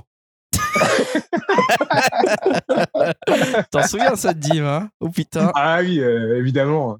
Ouais, Par contre, ouais, dans, la- dans la- dans tout ce qui est un peu fantastique, science-fiction, ouais, à part euh, Demolition Man et Judge Dredd, euh, Judge Dredd, c'est quand même Ah une non, immense Judge Dredd, c'est vraiment ouais, c'est Dobby. Hein. Ah, Ah, Et euh. Demolition Man, j'avais adoré à l'époque, C'est nul. Et pareil, il- en fait, vieillit pas bien. Ah non, c'est nul. lui. Une fois que tu le revois, surtout quand tu as vu le Dread avec euh, Karl Urban là, qui, est, qui est sorti, c'est Ouais, jour à la nuit. quoi. Mais Ah bah, ouais, le deuxième Dredd, c'est Alex Garland, Ouais. c'est tout de suite autre chose. ouais, ça n'a rien à voir, c'est sûr. Donc voilà, c'est une petite rubrique qu'on qu'on refera, on refera peut-être pendant ces périodes de confinement. Intéressant. On pourra même la poursuivre post-confinement si on trouve d'autres Peut-être. C'est qui le plus fort. Euh, Très intéressant. Finissons en musique cette fois-ci. Euh, après, quand même, un long podcast, hein, les gars. hein, 2h48 tu vois, Ah, d'enregistrement. Là. il voulait pas nous proposer Ah ouais, euh, juste un truc. euh, ouais. Oh là là, attendez, ouais, je peux reprendre tout. Allez-y, allez-y. Salopard. Non, c'est juste euh, vu que Dim, euh, notre CM, a créé un Discord. Ah oui. ça qui- Non, c'est pas ça. Ouais, ouais. Ouais, donc Si. Euh, bah, n'hésitez pas à venir euh, nous faire coucou. On est tous inscrits, je pense, non? On dit. Bah Euh, ouais. ouais, si, si, si vous voulez, on pourra laisser le lien. Euh, bah, Sur on n'hésitez laisser le ouais. lien. Après, n'hésitez pas à envoyer des messages à, à Dim, euh, vu que c'est le community manager, ou même à, à Julien, il aime bien recevoir des messages. il y a Greg aussi. N'hésitez pas. Ouais, moi Mais rejoindre. on met le lien sur Twitter, du coup, aussi, euh, sur Twitter et sur Ouais, sur Upcast.fr. Twitter. Je mettrai le lien sur Twitter et sur, euh, ouais, ouais, et Et sur le site. Comme ça, Ouais. on pourra parler ciné, confinement, euh, envie de tuer des enfants, euh, tout ça. Voilà. La base, quoi, le, le quotidien. La quoi. base. Et Elohim, il peut revenir là. Comme ça, on pourra Bah si- avec euh, s'il a le temps, hein, tu sais. Canadiens. Bah, ça va, il fait beau, il nous montre tout- toujours des, des bonnes images de, de la neige chez lui. Ah ouais. En plus, il Ouais. doit être confiné, donc il a le temps. Pas si, Ouais. ouais, s'ils sont confinés au Canada, je crois, maintenant. Je sais pas. Ils sont confinés, mais c'est pas Si, obligatoire. ouais, ils sont confinés. ouais. Confi- Enfin, ça dépend de la province où il est, mais c'est confinement, mais pas, pas obligatoire. Ça peut varier selon la province. Parce que ce sont des gens civilisés. C'est ça. Eux. Eh bien, donc, merci pour cette annonce de Discord euh, qui vient encore. Est-ce qu'il y a encore un autre truc avant que je dise pour la huitième fois la musique, la musique euh, avec laquelle on finit, euh, du, enfin, que je ne Bah connais si, même en pas fait, du avec coup. Dim, on avait une nouvelle rubrique. Ah putain, je vais pas y arriver. Les films de minuit. Je suis fatigué, Ah, non. il est minuit 25. Les recommandations des boys bands des années Ouais, 80-90. allons-y, alors. Qui c'est plus fort dans les boys bands On pourra le Ah, faire. Ali- Ah ouais, ça peut être rigolo. Ah, et on a perdu Julien en plus maintenant. Ah, Ah, voilà, non, c'est Non, bon. non, c'est bon, il revient. C'est Ah, on se garde, vous avez raison, on se garde. Et Alors, en plus, je suis à fond là-dessus en ce moment, là, on se garde pour la prochaine. parfait, parfait. Julien, est-ce que tu as choisi une musique ou pas? Oui, Ah, oui, parfait. oui, j'ai choisi dans l'instant où tu as dit on va finir en musique, j'ai dit merde, faut que je choisisse. Sinon, j'ai- j'ai une- je, je pensais à Bright Eyes perso, mais bon. Ah oui, il a sorti un. il, a, morceau il a ressorti un morceau, ça y est, il revient enfin. Bon. D'accord, bon, si non, non, tu veux. vas-y, hein, dis-moi, dis-moi ce que tu. Comme ça, au pire, euh, on Euh, moi, j'avais peut-être ce qui est mon album préféré depuis le début de l'année, c'est Honey Harper. Euh, faut savoir qu'aujourd'hui, le country la country rock euh, revient en force. Euh, alors, c'est pas nouveau puisqu'on avait déjà eu des gens, par exemple, Live to Experience qui avait fait des, des choses dans ce ordre-là, ou même Christopher Owens des Girls qui avait fait un album country. Et donc, Honey Harper, c'est un peu euh, un type qui vient un peu dans cette même mouvance-là avec euh, un, un country rock euh, à la fois très très éthéré, très très cocooning. C'est un album dans lequel tu peux te, te lever assez bien, qui a une voix vraiment euh, assez assez touchante, assez émouvante. Euh, le premier album s'appelle Star Maker. Il y a notamment euh, Sébastien Tellier qui est dessus dans le dernier morceau. Euh, je trouve que c'est un super disque. Là, le morceau que j'ai choisi, c'est un morceau qui s'appelle Something Relative, où justement sa voix ressemble un peu à celle de Christopher Owens de The Girls. Donc ça me parle vraiment. Euh, voilà. Alors, quand je dis country, c'est pas non plus. Euh, bon, il a un chapeau, mais c'est pas non plus des types euh, hillbilly qui, euh, qui font des, euh, Ouais. des, je sais pas, des courses, des, Ah, des ça, courses de taureaux, j'ai ou vu je la- ne sais quoi. J'ai vu la tête de Dim se décomposer quand t'as dit euh, du rock country là. euh, J'ai juste Dim qui a fait oh là non, putain. euh, non, non, je pensais à quelque chose d'autre parce que c'est vrai que ça revient vachement en force. Il y a même un groupe qui s'appelle Devil Driver, plus axé euh, metal extrême, qui a sorti un album de reprise euh, que de titres de country, mais version metal. Je sais pas ce que ça vaut. Ouais, non, mais il y a, il y, a, il y a plein de groupes qui ont des grosses, grosses influences country, et c'est peut-être le courant du rock qui revient le, le plus en force, euh, évidemment, du côté des Américains, parce que c'est- une tradition là-bas, mais il y a toujours eu la country américaine, euh, voilà, que tu écoutes euh, euh, typiquement à la base sur les radios country, et ce qui après sort en Europe et qui est très, très différent de, de la country. Si tu prends un groupe comme Live to Experience, pour ceux qui se connaissent Justy Person, j'en ai déjà parlé ici, c'est, on est plus proche parfois de Jeff Buckley que de la country euh, de Nashville, quoi. Euh, Donc là, Ouais. Harper, c'est plus cet esprit-là. Et donc, euh, voilà, le premier album qui s'appelle Star Maker et le morceau, c'est Something Relative. Franchement, c'est un très, très beau disque parce qu'il y a aussi presque des influences un peu électroniques à la Brian Eno dedans. Il n'y a pas que de la country pure euh, avec des, des pédales style et des, des guitares euh, qui vont bien, quoi. Heureusement, on écoute ça tout de suite. Merci euh, d'avoir suivi ce numéro un peu spécial avec forcément une Voilà. qualité de son et une qualité de voilà de montage peut-être qui sera pas terrible. Ouais. Je sais pas, je vais voir ce que je peux faire. Euh, on vous souhaite quoi? Bon courage pour euh, le reste du Ouais. confinement. Euh, on fera peut-être un autre morceau confinement, un autre épisode Demain confinement. Que-. Qu'est-ce que vous avez fait dans la nuit pour vous occuper, les gars? Euh, Non, parce que bah, voilà, on sait pas encore exactement combien de temps ça va durer. euh, Ah, mais ça va durer euh, deux mois minimum. Donc on verra. Peut-être on aura le temps d'en faire un autre, effectivement. Euh, en tout Sans cas, n'hésitez pas à venir sur upcast.fr ou sur donc le Discord pour nous dire vous euh, comment vous occupez euh, ces- cette période de confinement, comment vous la vivez euh, également. Si, si vous avez envie d'en parler, on est là pour vous écouter. c'est comme ça aussi. On est un peu les petits d'internet, c'est parfait. Euh, donc voilà, n'hésitez pas à venir sur upcast.fr euh, et puis bah on vous retrouve euh, la prochaine fois. Je ne sais pas trop quand ça sera pour un autre podcast, peut-être de confinement, peut-être de sorte de confinement où ce sera la fête. Voilà, merci à tous et euh, à bientôt. Salut. salut. Salut. Salut.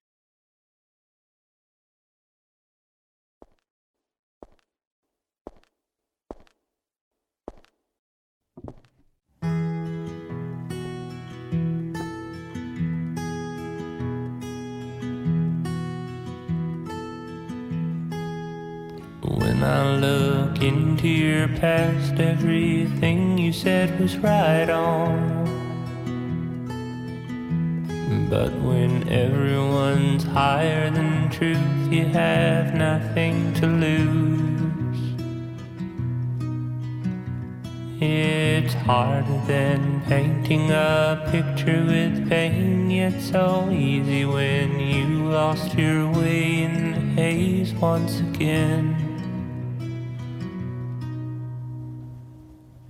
When I look into your eyes, there's a garden of fortune. Where the true heart inherits the truth that it wanted to know. Someone somewhere told me you wish that life could be shorter. Purity late sedated on sheets white as snow.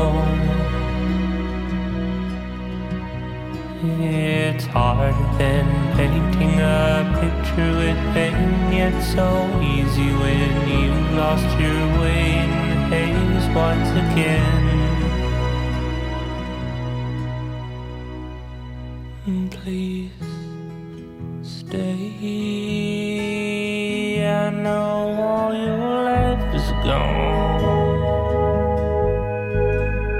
It's so hard to tell how bad it felt that last night as you laid in your own hell. Please stay. I know your life is gone. Like some galaxy a solar wind, just searching for something that's relative to us.